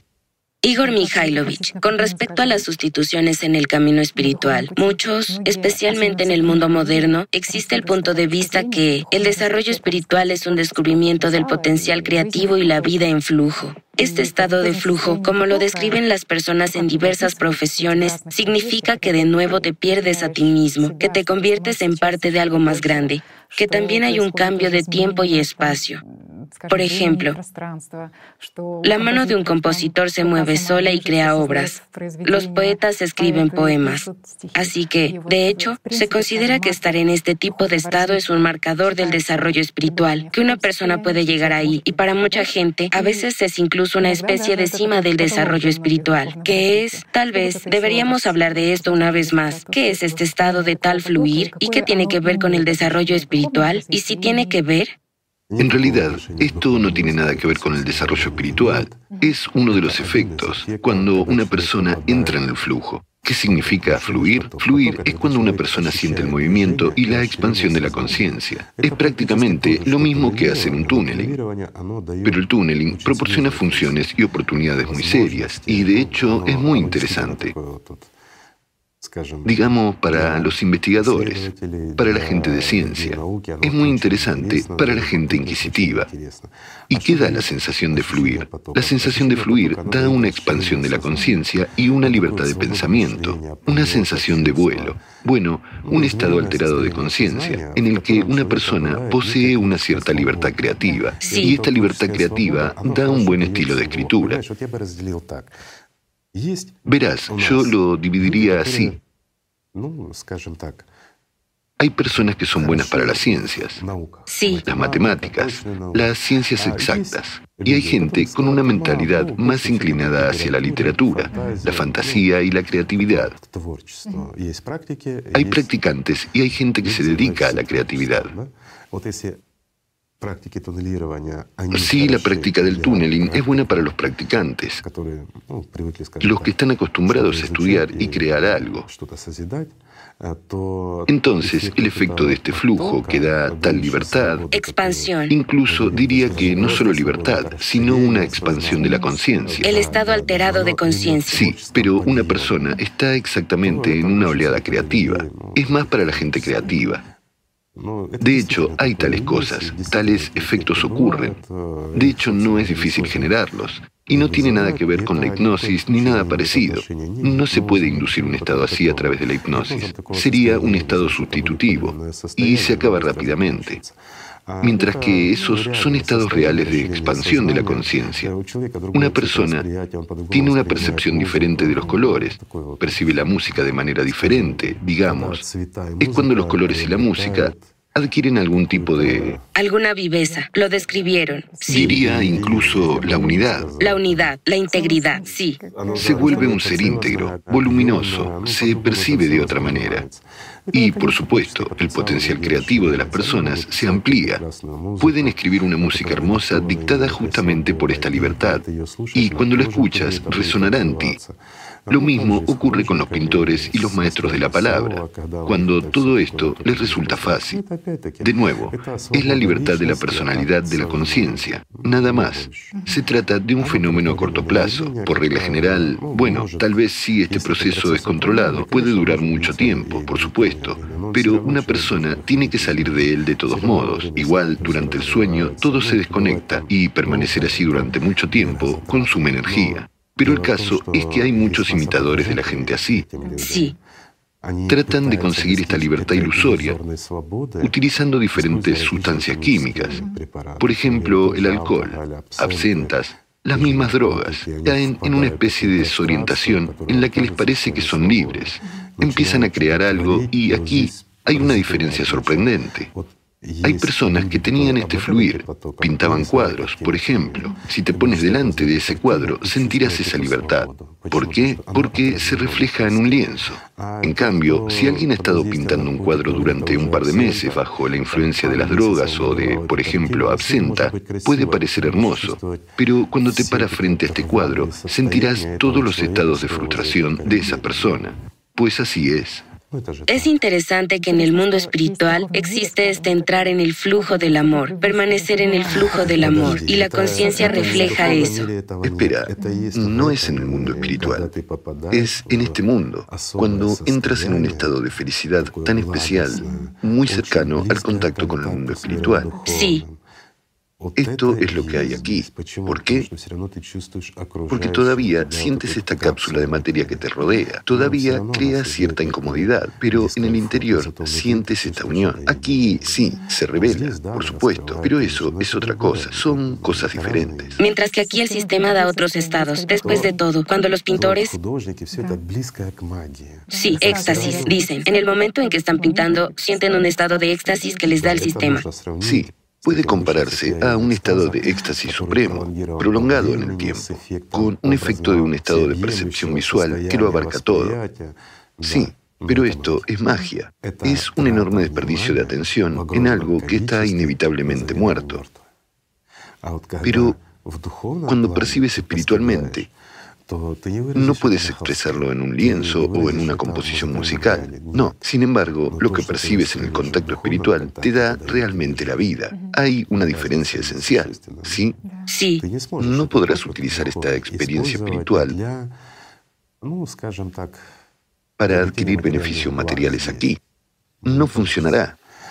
Mientras que la magia, todos estos flujos, sí, es posible para hacerse un nombre. Será algo atractivo para la gente. Después, ese nombre puede alimentarte. Quiero decir, ¿cómo es hoy en día? ¿Qué son los artistas en nuestra sociedad? Hemos hablado de esto más de una vez. En primer lugar, es un nombre. Un nombre. No el arte que han producido. Digamos que un niño dibuja lo mismo que Picasso, pero intenta venderlo por el mismo dinero.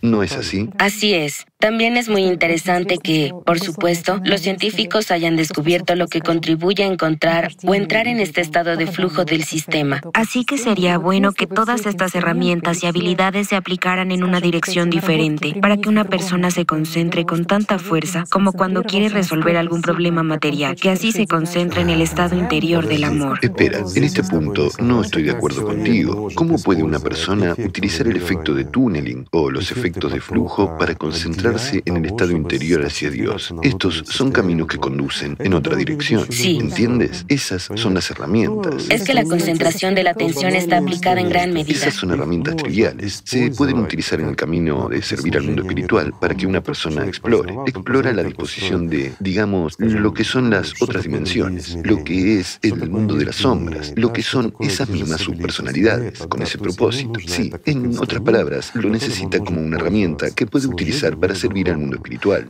pero no necesita herramientas muertas para explorar el mundo espiritual. Aquí se necesita lo que es vivo, aquí se necesita el contacto directo, y no puede haber intermediarios. Sí, estoy de acuerdo. No basta con invertir la atención. Es importante tener esta vida interior. Por supuesto. Estoy de acuerdo. Pero la atención, ¿qué es la atención? La atención es un deseo. Yo quiero que sea. ¿No es así? ¿Vas a dictar? No, no puedes dictar al mundo espiritual. Sí, solo puedes expresar tu amor. La gente tiene megalomanía y trata de dictar y exigir algo a Dios. Ya que estoy aquí, significa que tengo algún tipo de misión. Así que está sentado toda su vida y espera que alguien le hable de esta misión. Mientras tanto, su vida ha pasado y no ha hecho nada. El hecho mismo, desde que estás aquí, ya tienes una misión. Así que sigue adelante y cúmplela. Sin embargo, usted también quiere obtener algo a cambio. ¿No es así? Negociar con Dios. No puedes negociar con Dios. Dios no es Satanás. No puedes obtener nada de él mendigando. Puedes obtener por méritos mucho más de Dios que lo que te da Satanás. Igor Mikhailovich, ¿cómo puede una persona distinguir entre el verdadero servicio a Dios y la explotación de Dios?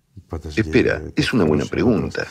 ¿Qué es el verdadero servicio? A Dios. ¿Y qué es la explotación de Dios? La explotación. ¿En qué se diferencian? ¿Cómo se puede distinguir eso? ¿Qué es la explotación del mundo espiritual? La explotación de Dios es lo que hacen todas las organizaciones sacerdotales. El mundo entero gira alrededor de ellos. Esto es lo que hacen los egoístas en el camino espiritual. Ellos consideran que el mundo entero gira alrededor de ellos. Todo debe ser para ellos tan amados y nada más. No ven a nadie ni a nada. Miden a todo el mundo para sí mismo. Todo gira en torno a ellos. Sí, estos son egoístas. Es una explotación del mundo espiritual, aunque hablan de Dios, de algún amor, algo más. ¿Amor por qué? ¿Por uno mismo? ¿Acaso hablan del amor a Dios? Hablan de cómo Dios les ama. Es banal. Es egoísmo. Es aspirar y desear más y mejor para mí.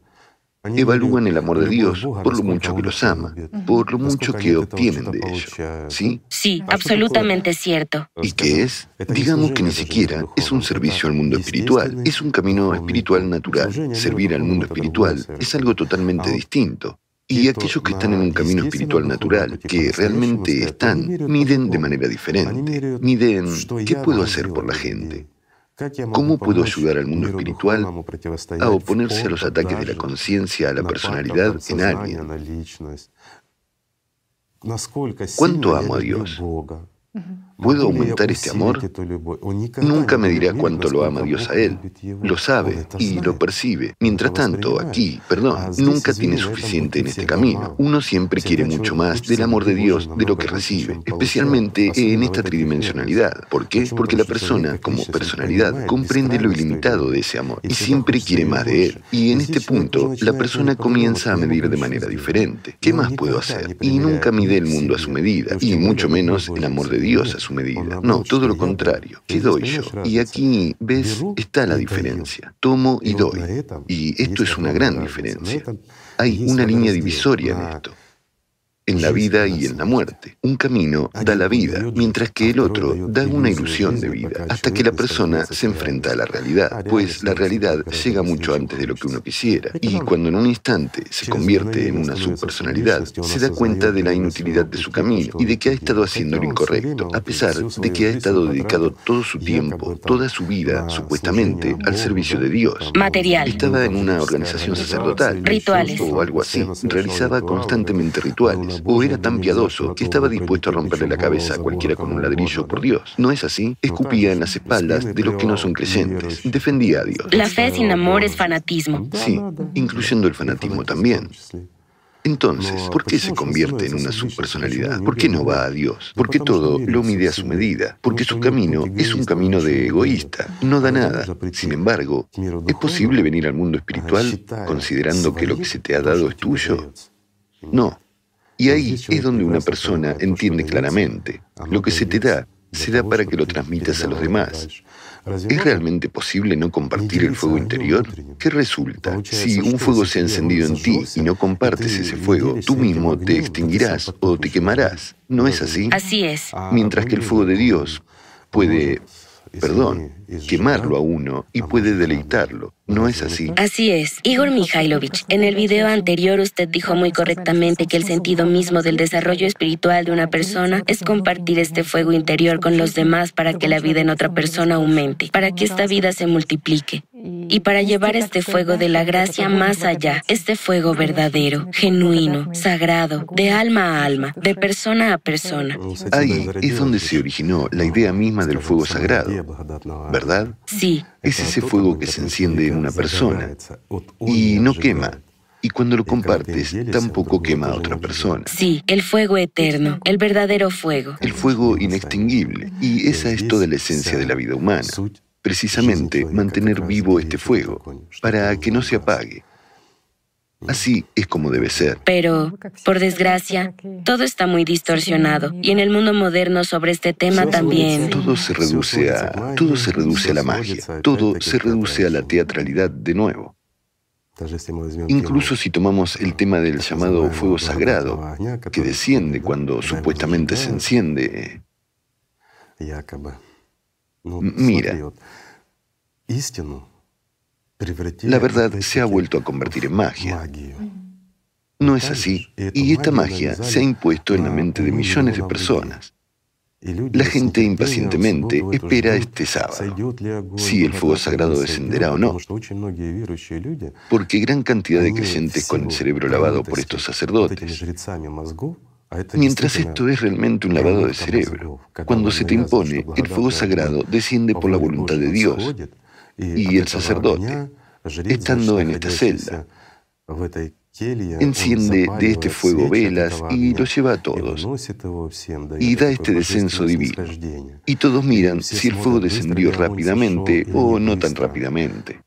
Comprueban si llegará el fin del mundo. Sí, Dios no lo quiera, pero si el fuego no desciende, entonces habrá fin del mundo. Bueno, eso es una tontería y una teatralidad. Gracias a Dios, hoy en día ya se ha probado todo. Los mismos que encendieron este fuego, ellos mismos contaron cómo se produce. En esa celda se hizo la filmación, ¿verdad? Sí, al lado del Santo Sepulcro. Perdón, esta teatralidad comienza ya desde el umbral. Supuestamente, el sacerdote que entra allí es registrado para que no tenga nada con lo que pueda encender el fuego. Pero él entra y hay dos lámparas encendidas allí. Entonces, de esas lámparas ya encienden. Bueno, todo el mundo lo sabe ya. Pero todavía seguimos creyendo en este cuento de hadas. Y allí hay una lámpara inextinguible, que, por cierto, ella, ¿sabes de dónde viene esto? Cuando las lámparas se lavaban, las apagaban y luego las encendían. Se lavaban en ese día. Bueno, con lavar esas lámparas, según sus reglas, el fuego inextinguible debería estar siempre en la tumba de Jesús. ¿Sabes? Como una llama eterna. Pero las lámparas son solo lámparas. Se encienden, deben ser limpiadas y removidas. Es un proceso natural y de alguna manera se transformó en tal y de alguna manera se transformó en tal teatralidad más tarde, empezaron a sugerir y a contar a la gente que Dios envía el fuego. Es un fuego divino. Y enseguida dicen que el sacerdote enciende este fuego, lo bendice y se lo da a la gente. Chicos, ¿a nadie se le ha ocurrido en estos cientos de años al menos una pregunta lógica? ¿Cómo es que un humano mortal bendice el fuego divino? ¿Es un humano superior a Dios? ¿No es esto lo que ocurre? ¿Y en qué se basa realmente todo el sacerdocio? En que un humano casi supera a Dios en unos u otros asuntos. Es una simple mentira, un engaño, y sustituye a la propia esencia. Mientras que antes se decía y se explicaba realmente que el fuego tiene que estar dentro de uno, y mucho fue asociado con este fuego. Sin embargo, todo se lleva a la magia como si la magia llevara a alguien al cielo. La magia llevará a todos a la tumba, no al cielo. Usted ha dicho que uno quiere creer tanto que Dios interfiere en esta tridimensionalidad. Es como un niño espera que... Por supuesto. Él espera. Pero aquí todo es muy sencillo. Digamos que hay tal necesidad. De nuevo, gracias a estas instituciones sacerdotales, han impuesto en la mentalidad de la gente que Dios interfiere, te vigila. Debes tener miedo de Dios, ¿verdad? Temor de Dios. ¿Por qué? Bueno, ese deberías tener miedo de Dios. Es una herramienta muy conveniente. Por cierto, apareció no hace mucho tiempo. De hecho, antes, digamos, si tomamos el cristianismo, hubo el amor a Dios. ¿No es así? Los primeros cristianos lo tuvieron mucho pero más tarde, cuando surgió la institución sacerdotal como organización, apareció un concepto como el temor a Dios. Es en la Edad Media cuando hubo un máximo de este temor a Dios. Por supuesto, empezaron a imponerlo. ¿Por qué? Para reforzar el poder de los mediadores, de la propia organización. Un ejemplo sencillo. Una persona ha mirado mal o ha criticado a un sacerdote y su vaca muere o su establo se quema. E inmediatamente se le dice, Dios te castigó. Y le dicen a los demás, mira, dijo algo malo sobre el sacerdote y su vaca murió. Ya está, Dios lo castigó. Y subconscientemente la gente tiene miedo de desobedecer o incluso de pensar mal de ellos. Es mejor no pensar en absoluto. Y si pensar, entonces solo en algo bueno. Al fin y al cabo, son los mediadores de Dios. Lo que hacen, lo que cometen, bueno, eso es... Pero son seres humanos, también son pecadores. Bueno, se les perdona un poco. Son intermediarios, son representantes. Si piensas mal de ellos, Dios te castigará.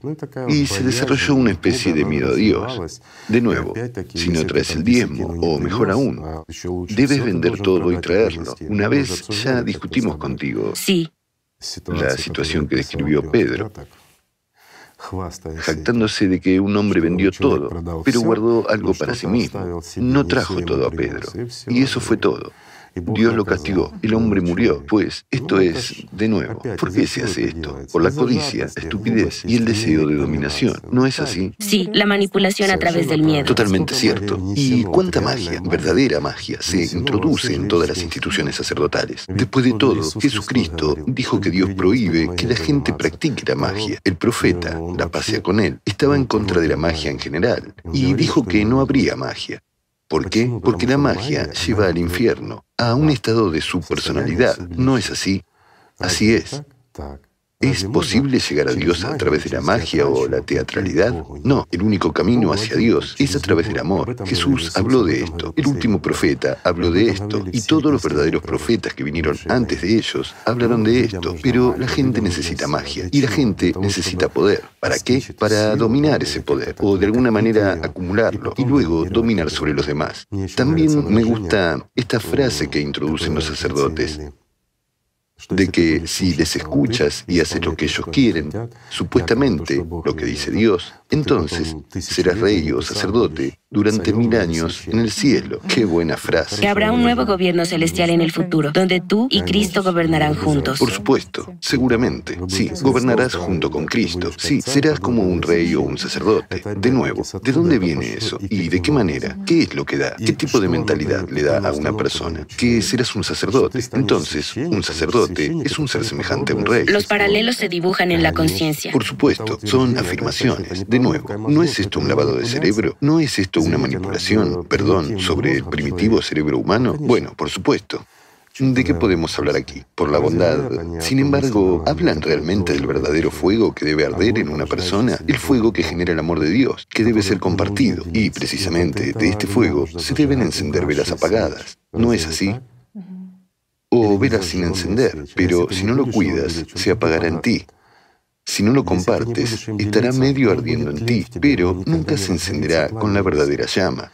¿Verdad? Porque ellos mismos, esos sacerdotes y a veces también esos falsos profetas, no saben lo que es el verdadero fuego. ¿Cómo podrían saberlo? No tienen esta práctica. Y, por cierto, a esto se refería el profeta cuando dijo que vosotros les llamáis además de Alá, pero ellos mismos son esclavos, igual que vosotros, y no pueden ayudaros porque ni siquiera pueden ayudarse a sí mismos. Del mismo modo, en el cristianismo se decía que ellos mismos eran supuestamente esclavos de la corrupción, no son personas libres. Esclavos de la corrupción, esa es la cuestión. Ellos no son la fuente del fuego, solo Dios es la fuente del fuego. Mientras que cuando elegimos a un mortal para nosotros, e invertimos nuestra atención en Él, cuando confiamos en Él y le escuchamos en lugar de escuchar a Dios, para acumular este poder en nosotros mismos, obtenemos lo que conseguimos. De nuevo, ¿acaso no se decía de esos mismos estados de su personalidad? Se decía. ¿Y qué se inventó después? ¿Acaso Jesucristo o el profeta le dijeron a la gente que habrá tal infierno? Precisamente será así, con calderos, algunos demonios o algo más, esos cuentos de hadas. Por supuesto que no. Ellos hablaban de lo que era real, sí, un poco alegóricamente, explicando a la gente lo que es una subpersonalidad, que cada uno de tus pecados lo verás en tu cabeza mil millones de veces oh, y lo seguirás viviendo cada día. Tu conciencia te atormentará y arderás en el fuego. ¿En qué tipo de fuego? En el fuego que da la vida.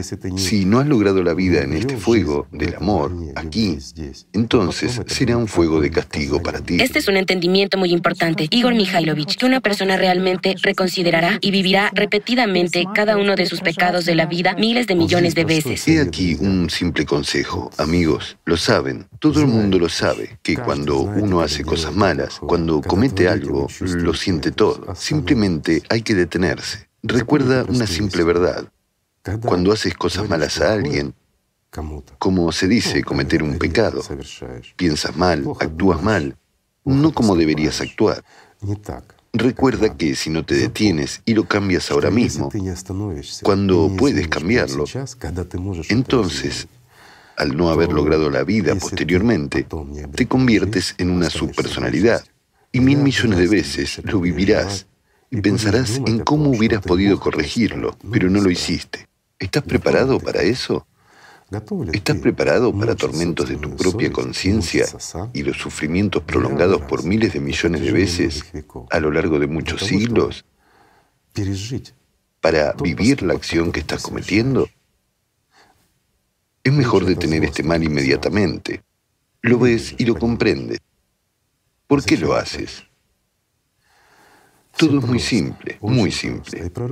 Y los profetas hablaban de forma muy sencilla dijeron lo que cualquiera puede comprender, porque no hay nada más fácil para ganar la vida, no hay nada complicado. Luego, por supuesto, lo complicaron y lo convirtieron en toda una ciencia. ¿Qué ciencia hay en el amor? Simplemente ama. ¿No es así? Pero gracias a Dios, estas semillas del conocimiento existen. Estas semillas del conocimiento, los mismos sacerdotes han tratado de enterrarlas durante miles de años pero se olvidaron de que son semillas y que cuando son enterradas brotan. ¿Sabe usted? San Basilio el Grande vivió en el siglo IV. Dijo respecto al estado de su personalidad que la vergüenza, Ciertamente. Por los pecados que has cometido. Que has cometido será peor que este fuego que te quema. Los verás todo el tiempo. Serán como una pintura que no se puede quitar. Constantemente. Todo el tiempo está a la vista de una persona. Naturalmente. ¿Dónde van a desaparecer? Pero tú, toda la función de la subpersonalidad es experimentar la vida que has tenido. Porque la vida es una. La vivirás miles de millones de veces, cada día, cada momento. Verás y comprenderás todos los errores que has cometido y las oportunidades que has perdido. Pero esto, ya sabes, lo diré, incluso nuestras palabras no son percibidas por la gente. ¿Por qué? Porque la conciencia de la gente está muy lavada. La gente vive otras cosas, está preocupada por otras cosas. Y otro problema es que la gente no tiene experiencia, no sabe de la existencia del otro mundo. Naturalmente, no saben de la existencia del mundo espiritual, no tienen esta experiencia y no tienen práctica. No tienen nada de qué escoger. Así que, por supuesto, sería bueno aportar algo de conocimiento o comprensión para que la gente pueda lograr esta libertad. Sí, como dice el Bhagavad Gita, el verdadero conocimiento es aquel que muestra esta diferencia auténtica entre la materia y el espíritu. Por supuesto. Y el conocimiento que tenemos en este mundo pertenece solo a la categoría de la ignorancia. Es la información sobre cómo vivir simplemente en este mundo, pero no es el verdadero conocimiento. Tenemos mucho conocimiento, pero nuestro conocimiento en este mundo no le da a la persona esa capacidad. Esa comprensión. Y esa comprensión que le permitiría separar lo espiritual de lo material. Lamentablemente, el conocimiento que adquirimos es el relativo a la tridimensionalidad. Cómo construir algo, cómo hacer algo, cómo engañar a alguien u otra cosa. Todo esto son tonterías que pasan muy rápido, como la propia vida humana. Mientras que el verdadero conocimiento conduce a la vida eterna. Y aquí, por supuesto, estaría bien tener al menos alguna prueba, al menos alguna ayuda. Pero aquí surge el problema. ¿Por qué? Porque incluso nuestra conciencia está en la cuarta dimensión. Y para estudiar algo que está a un nivel más alto, digamos en la cuarta o quinta dimensión, la herramienta que utilizamos para observar o estudiar debería estar también en esa dimensión. En nuestro mundo no tenemos esas herramientas. Es decir, el registrador debe ser de la misma naturaleza que el objeto de estudio. Ciertamente, por supuesto. Bueno, ¿cómo se puede estudiar, digamos, la cuarta dimensión por medio de aparatos tridimensionales? De ninguna manera. Estoy hablando en sentido figurado, pero gracias a Dios tenemos conciencia. Nuestra conciencia está en la cuarta dimensión. Si se la entrena lo suficiente, tiene la función de penetrar hasta la sexta dimensión, de manera consciente y este proceso puede ser controlado.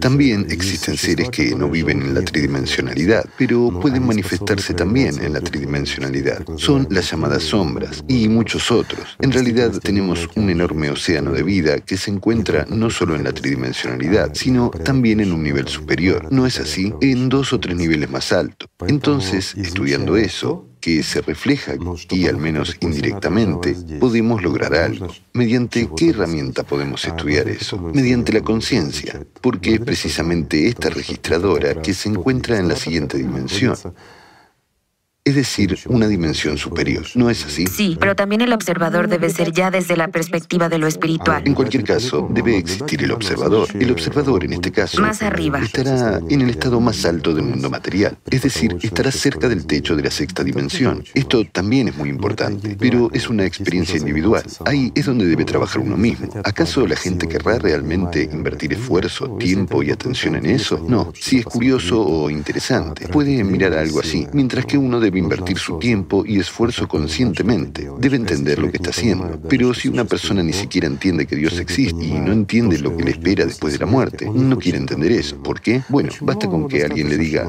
ve y enciende una vela y estarás en el cielo, o rezarán por ti. El deseo de traspasar la responsabilidad a otro, incluso de nuestro propio destino, está muy arraigada en nosotros. Durante miles de años nos han lavado el cerebro, así que es natural que hayamos olvidado todo esto, que lo hayamos perdido y que ya no sepamos. Ese es el problema. Claro. Usted ha dicho correctamente que una persona en el mundo moderno está como privada de esta elección. Está privada. No entiende entre qué elegir. Me gustaría decir que ahora hay una oportunidad y es muy interesante. Es posible hacer un proyecto que, al menos indirectamente, mostrará la realidad de la existencia del otro mundo. Bueno, puedo aclarar, ha nacido una idea de realizar un proyecto bastante interesante y necesario. Bueno, y si nuestros amigos lo consideran y lo quieren, porque este proyecto lo harán ellos y no nosotros. Todos nuestros amigos recuerdan el proyecto La Pirámide, ¿no? ¿Y qué es la pirámide? La pirámide, la que hicimos, está diseñada de forma similar a la estructura energética del propio ser humano. Hay 11 toros en ella, que influyen en aquellos centros energéticos que pueden ser reforzados o debilitados.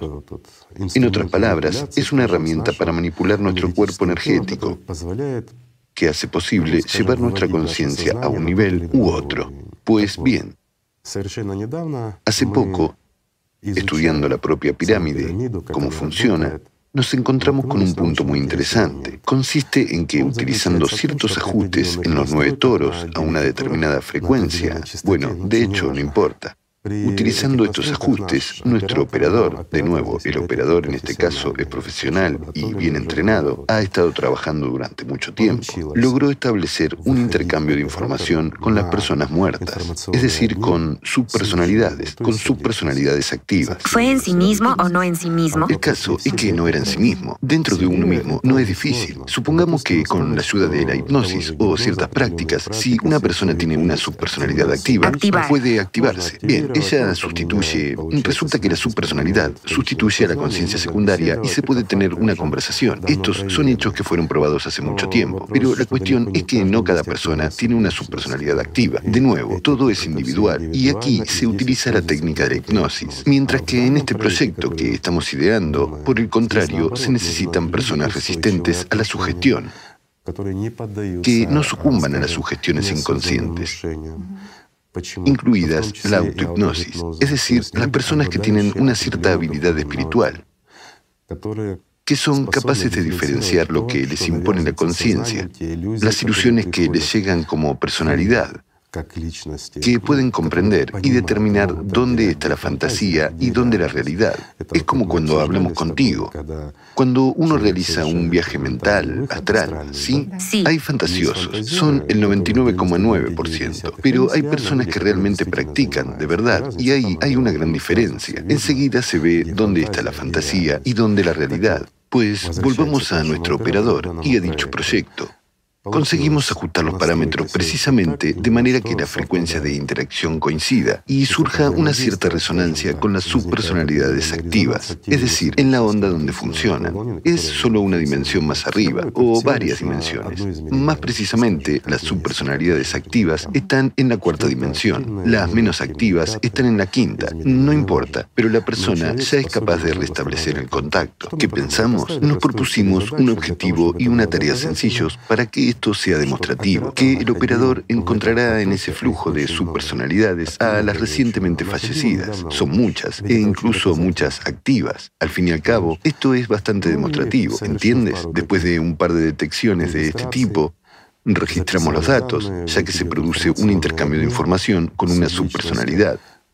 Los chicos trataron de establecer el contacto con los familiares como si fuera en nombre de su difunto, pero fue seguramente aventurado casi llegó a la participación de la policía. Bueno, entiendo que, en primer lugar, de nuevo, la información se transmitió a los familiares de forma extremadamente descuidada y ellos la percibieron directamente. Directamente, absolutamente, directamente, sí, sin ninguna... Filtros preparación o explicación.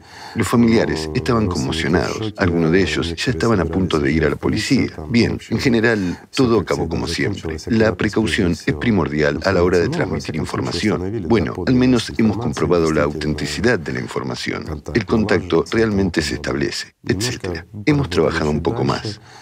En primer lugar, ¿Qué da este proyecto? ¿Qué tipo de posibilidades? Son posibilidades, digamos, que es evidente que una persona... El mundo del más allá existe, sí. Por supuesto. ¿Qué esas subpersonalidades sienten allí? ¿Y en qué estado se encuentran? En este caso, la información viene directamente de las propias subpersonalidades. Es decir, describen su estado y que es como una bocanada de aire para ellos. Está claro que se gasta energía. El propio operador también invierte su atención. Pero en este caso, gracias al propio diseño de la pirámide, todo esto se compensa. Sin embargo, da la oportunidad de explorar y estudiar el mundo del más allá, al menos de alguna manera. Al mismo tiempo, esto es interesante para las subpersonalidades también. Pueden incluso contactar con sus familiares a través de mediadores. Esto es muy interesante, de hecho, y demuestra la existencia del otro mundo. ¿Por qué? Porque es una selección aleatoria y todo depende de la actividad de la propia subpersonalidad, de su personalidad. Además, ¿qué da esto? Una oportunidad de intercambio de energía con algunas sombras.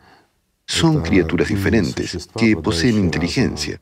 Además, es una oportunidad para percibir y ver fácilmente a esos mismos kanduks. Esto es realmente interesante, importante y necesario. Además, es posible encontrarlos, como a través del GPS, por así decirlo. Hasta un punto en el que se encuentra.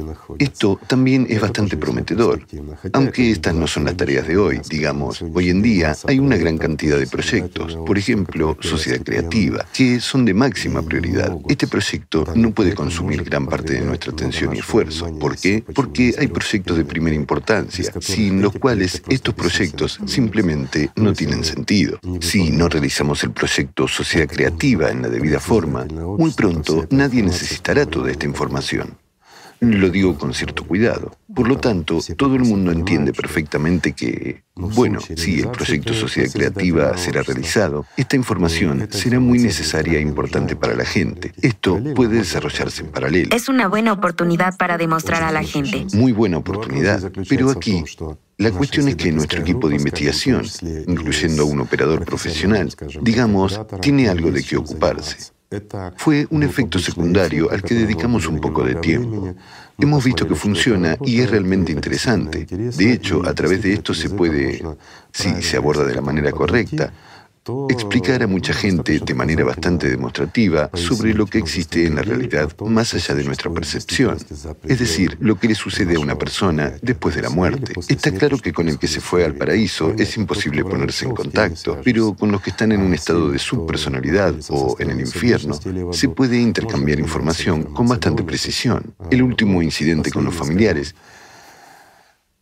demostró precisamente que lo que se sabe de la subpersonalidad solo lo pudo saber esa persona. Por eso fue un punto clave en las negociaciones y no llegó a la policía. Además, después ellos reaccionaron de forma bastante adecuada, aunque la gente fue impactada. Esas cosas causan un gran choque, por lo que hay que ser extremadamente cuidadoso con eso. ¿Por qué digo extremadamente cuidadoso? Porque si desarrollamos este proyecto, debe ser desarrollado por nuestros participantes скажем, ну, nuestros amigos, compañeros, los que quieren. Hay que crear varios equipos. Tiene que haber un equipo de investigadores y un equipo de operadores. ¿Por qué? Porque no todos pueden ser admitidos como operadores. No todos los que desean pueden realizar eso. La conciencia todavía dicta a mucha gente. Muchos se desviarán hacia las alucinaciones de la conciencia, es decir, la autohipnosis. Algo más, pueden confundirse. Aquí necesitamos operadores imparciales que pueden diferenciar libremente lo que la conciencia trata de su o si hay un contacto real. Se siente, se entiende, pero es imposible transmitir esta experiencia. Hay que ganársela. Por lo tanto, todo esto requiere tiempo. Además, hay ajustes precisos, ya que son nueve toros, y un operador profesional trabaja en una amplia gama. En este caso, se necesitan ajustes más precisos para cada operador, de forma individual. Lo principal es que sabemos aproximadamente qué ajustes utilizar, dónde cambiar y cómo trabajar en ello. Así que, sin duda, lo vamos a transmitir y compartir. Y a continuación, ya será el trabajo de la gente. Y para que realmente esto es solo mi opinión. Amigos, la expresaré y luego lo verán por ustedes mismos. Aquellos que quieren trabajar en este campo, que estén interesados en ellos, deben entender en primer lugar que esto llevará años. No llevará dos o tres días. Como se dice, de hecho, se necesitan años para ello. Hay que organizarse de la forma adecuada. Hay que reunir un equipo que realmente pueda trabajar durante un largo tiempo de forma persistente, pero interesante. Es interesante en perspectiva. ¿Cómo influye esto al grupo de investigación? Como a los operadores y muchas otras cosas. Hay que pensar en muchas cosas. Habrá que involucrar a los psicólogos, los psiquiatras y todo lo demás. En otras palabras, hay que organizar todo el proceso de forma correcta, desde el principio. Y hay que investigar, desarrollar y seguir ciertos algoritmos. Además, para que sea imparcial, creo que tiene que haber una transmisión en línea, no una simple grabación, sino una transmisión en línea, que sea una especie de espectáculo, que sea un espectáculo. Esta es la respuesta a los escépticos. Bueno, no es solo una respuesta a los escépticos, no es principalmente para los escépticos. Los escépticos, que Dios los acompañe, han elegido su vida, pero es necesario para aquellos que están buscando, que están en el camino, que están muy abrumados por su conciencia, que no los deja tragar, pero sienten que hay algo distinto. Ahí es donde está la información esencial para sus propias victorias. Bueno, y en general es necesario para que la gente pueda por fin tener posibilidad de elegir para que pueda saber que esto existe. Creo que la mejor prueba es, sí, no podemos sacar a una subpersonalidad en la tridimensionalidad y mostrar, aquí está, pero podemos establecer un intercambio de información. De información. Y el intercambio de información da mucho, pero aquí hay también un peligro, amigos míos, para los que quieran. Porque el operador Cuando entra en un intercambio de información con una subpersonalidad, recibe casi toda la información, toda la experiencia de la subpersonalidad. Aquí también hay detalles sutiles, especialmente aquellos que en cualquier caso entiendo y sé muy bien cómo es una persona habrá un deseo de entrar en contacto con los Kandu. Con los activos. Con los activos. Y los primeros en establecer el contacto pueden ser solo las subpersonalidades activas. Con los pasivos es muy difícil porque se necesitan ajustes más finos y todavía consume más energía. Y las activas poseen una cierta fuerza. Aquí también hay muchos matices. Y conocimientos mágicos también. Efectivamente, esa es la forma sutil en la que quería abordarlo y explicar que esto roza la magia. También es peligroso para los operadores. Una posición inestable de operador como personalidad puede llevarle a la magia. Es decir, la persona realmente se arriesga, arriesga su futuro.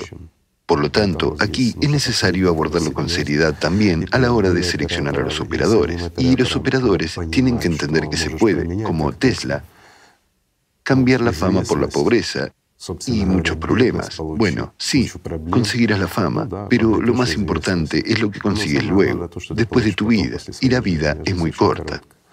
Pero se puede ayudar, se puede ayudar a mucha gente.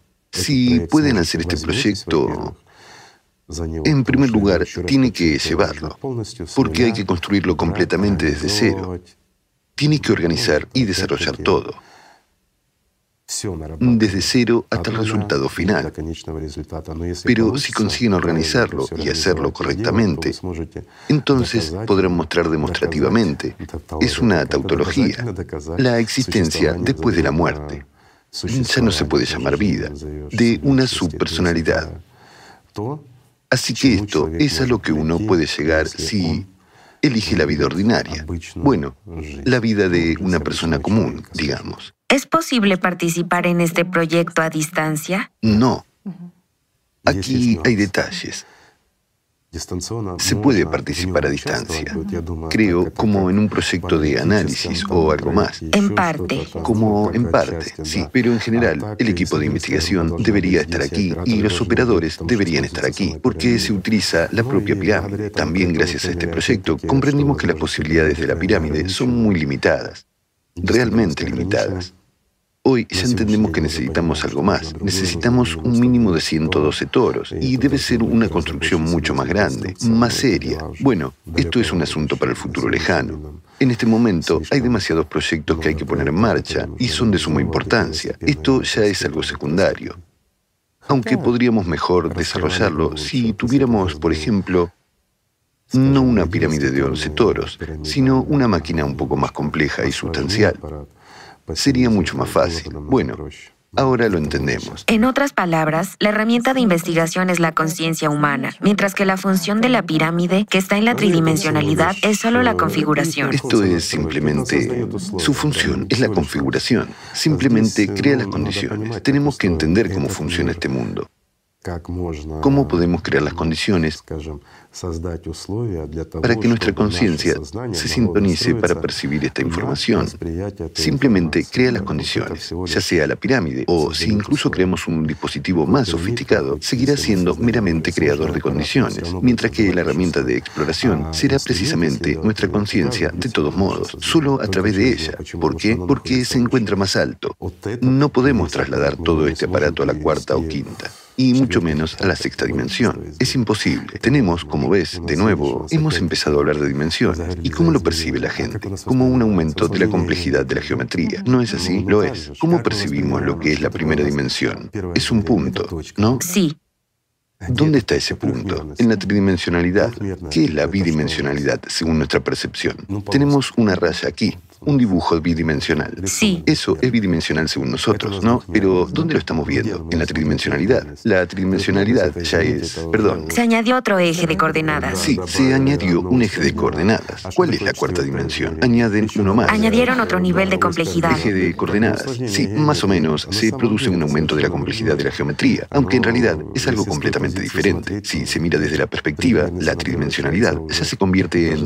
Incluso desde la perspectiva de la cuarta dimensión, se se deforma completamente. Ya no es esa tridimensionalidad la que percibimos, y la densidad del material que vemos ya no es la misma. De hecho, ya no se perciben macroobjetos como nosotros u otra cosa. Todo esto ya se percibe de una manera diferente, y en la sexta dimensión ya no se ve nada en absoluto, ninguna estructura material. Pero, de nuevo, decimos eso, pero todo tiene que ser probado. Esto es solo filosofía y palabrería. Si no podemos llevarlo a la tridimensionalidad, describirlo y mostrarlo, entonces, desde un punto de vista científico, esto no existe. Hay una posibilidad de estudiar esto. Pero para estudiar esto, tenemos que hacer un aparato más sofisticado y complejo para que podamos utilizar nuestra conciencia como una herramienta y demostrar a través de ella. Pero además, si todo está en línea, si hay muchos operadores, se realizan muchos experimentos basados en pruebas, incluso a nivel de información. He aquí un ejemplo sencillo. Una persona muere en algún lugar, sin embargo, se produce un contacto e intercambio de información con ella, y ella misma, es decir, la propia subpersonalidad, confirma lo que confirman sus familiares y amigos. Por lo tanto, ya es un hecho, ¿no? Pero podemos pensar en otras pruebas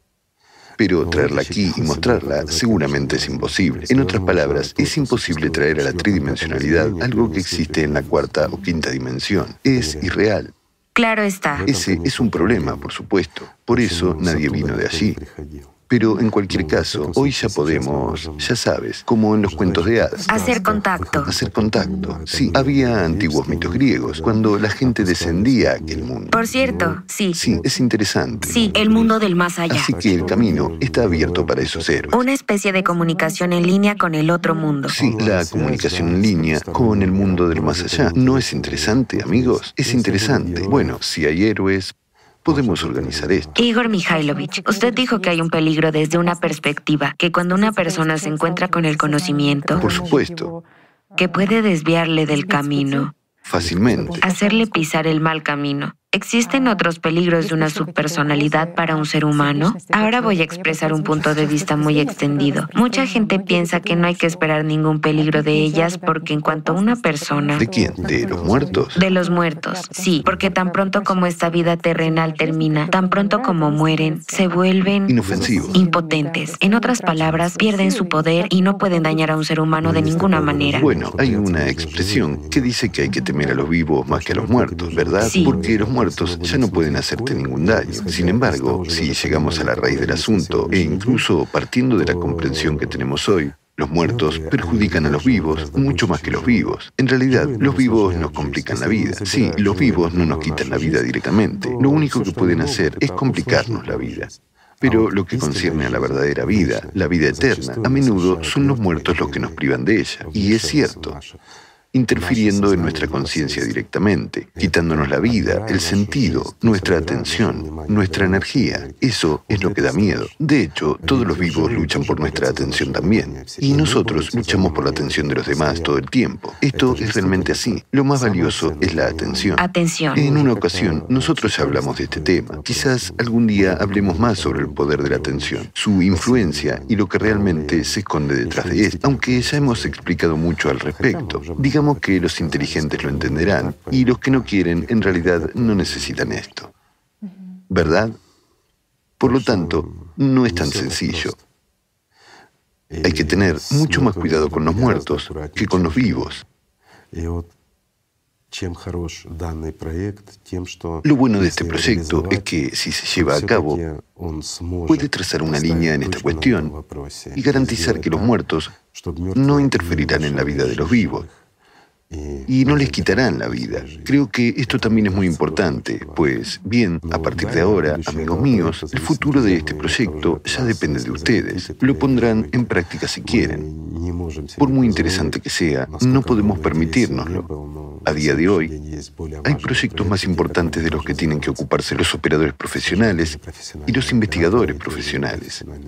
Digamos, hay cosas más importantes. Lo siento, aunque este proyecto también es muy significativo. Lo considero un punto muy importante. Es realmente interesante, es curioso incluso para la conciencia en cierto modo, pero al mismo tiempo es muy importante.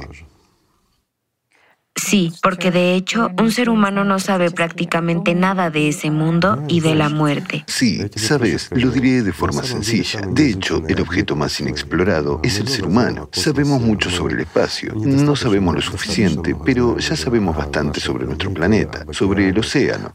Sin embargo, si dejamos de lado la fisiología de nuestro cuerpo, no sabemos prácticamente nada del ser humano. En el campo de la psicología y la psiquiatría existen concepciones banales y estereotipadas, nada más. Sin embargo, ¿qué es en realidad el ser humano como estructura? Al fin y al cabo, somos muy complejos. Hay que estudiarlo y hay que estudiarlo sin prejuicios. Pero ya sabes cómo es la ciencia hoy en día. Por desgracia, si encuentras algo que no encaja en un paradigma establecido, eso significa que es imposible. ¿Por qué? Porque no puede ser así, pero existe, ¿no? No, es imposible y ya está, olvídalo. No es así, aunque en el pasado la gente encontró y estudió esto. Hace literalmente 100 años hubo trabajos en esta dirección y bastante interesantes, pero luego todo se detuvo. ¿Por qué? Porque se entrelazó con una física un poco diferente, no la que debería y podría ser estudiada y muchas otras cosas. En resumen, una cosa llevó a la otra. Igor Mikhailovich, como una persona que se encuentra con la información sobre el mundo del más allá, sobre ese mundo, ¿puede evitar el miedo a la muerte? Debe lograr la vida, una persona puede deshacerse del miedo a la muerte solo cuando logra la vida eterna. De lo contrario, el miedo a la muerte estará presente. No se puede escapar de él. Por más que muestre su fanfarronería, existirá de todos modos. De nuevo, el miedo a la muerte es también una manipulación de la conciencia. Es un argumento muy fuerte y poderoso ante la personalidad. Una vez más, la personalidad percibe el mundo de manera diferente y sabe mucho más de lo que nos damos cuenta. Aquí no nos revelamos. De hecho, muchas cosas, incluso en el camino espiritual son como redescubiertas por nosotros. Las recordamos. Por eso se dice que hay que recordar. No aprender una habilidad, solo necesitas recordarlo. De hecho, es necesario recordar porque la experiencia es realmente inherente. De nuevo, puede ser un reflejo del alma, pero es una habilidad de aquel mundo. Y aquel mundo lo tiene todo. Así está la totalidad de la comprensión y del conocimiento. Todo esto no es tan simple. Es complejo, aunque tampoco hay nada complicado. ¿Es difícil de comprender la vida? No, solo hay que aprender a amar. ¿Verdad? ¿Y qué es lo más importante? Aprender a amarse unos a otros. Así que, amigos, probablemente terminemos nuestro video aquí. Si tienen preguntas, siéntanse libres de hacerlas. Pero si es sobre el proyecto, contacten no conmigo. Ya saben la dirección, ya saben a quién. En cuanto al proyecto, que los chicos ayuden y aconsejen a los que estén interesados. Por lo tanto, amigos, empecemos con algo sencillo. Amar a Dios siempre que sea posible. Y amémonos los unos a los otros, siempre que sea posible. Lo principal es esforzarse. Lo principal es empezar. Y todo sucederá, ¿verdad? Aumentar la vida en uno mismo y en otra persona. Exactamente. Así que, amigos, asegurémonos de que nuestro fuego interior nunca se apague, sino que, por el contrario, arda más y que podamos compartirlo con los demás, ¿verdad? Sí. Amémonos los unos a los otros. Gracias por estar con nosotros. Gracias. Gracias.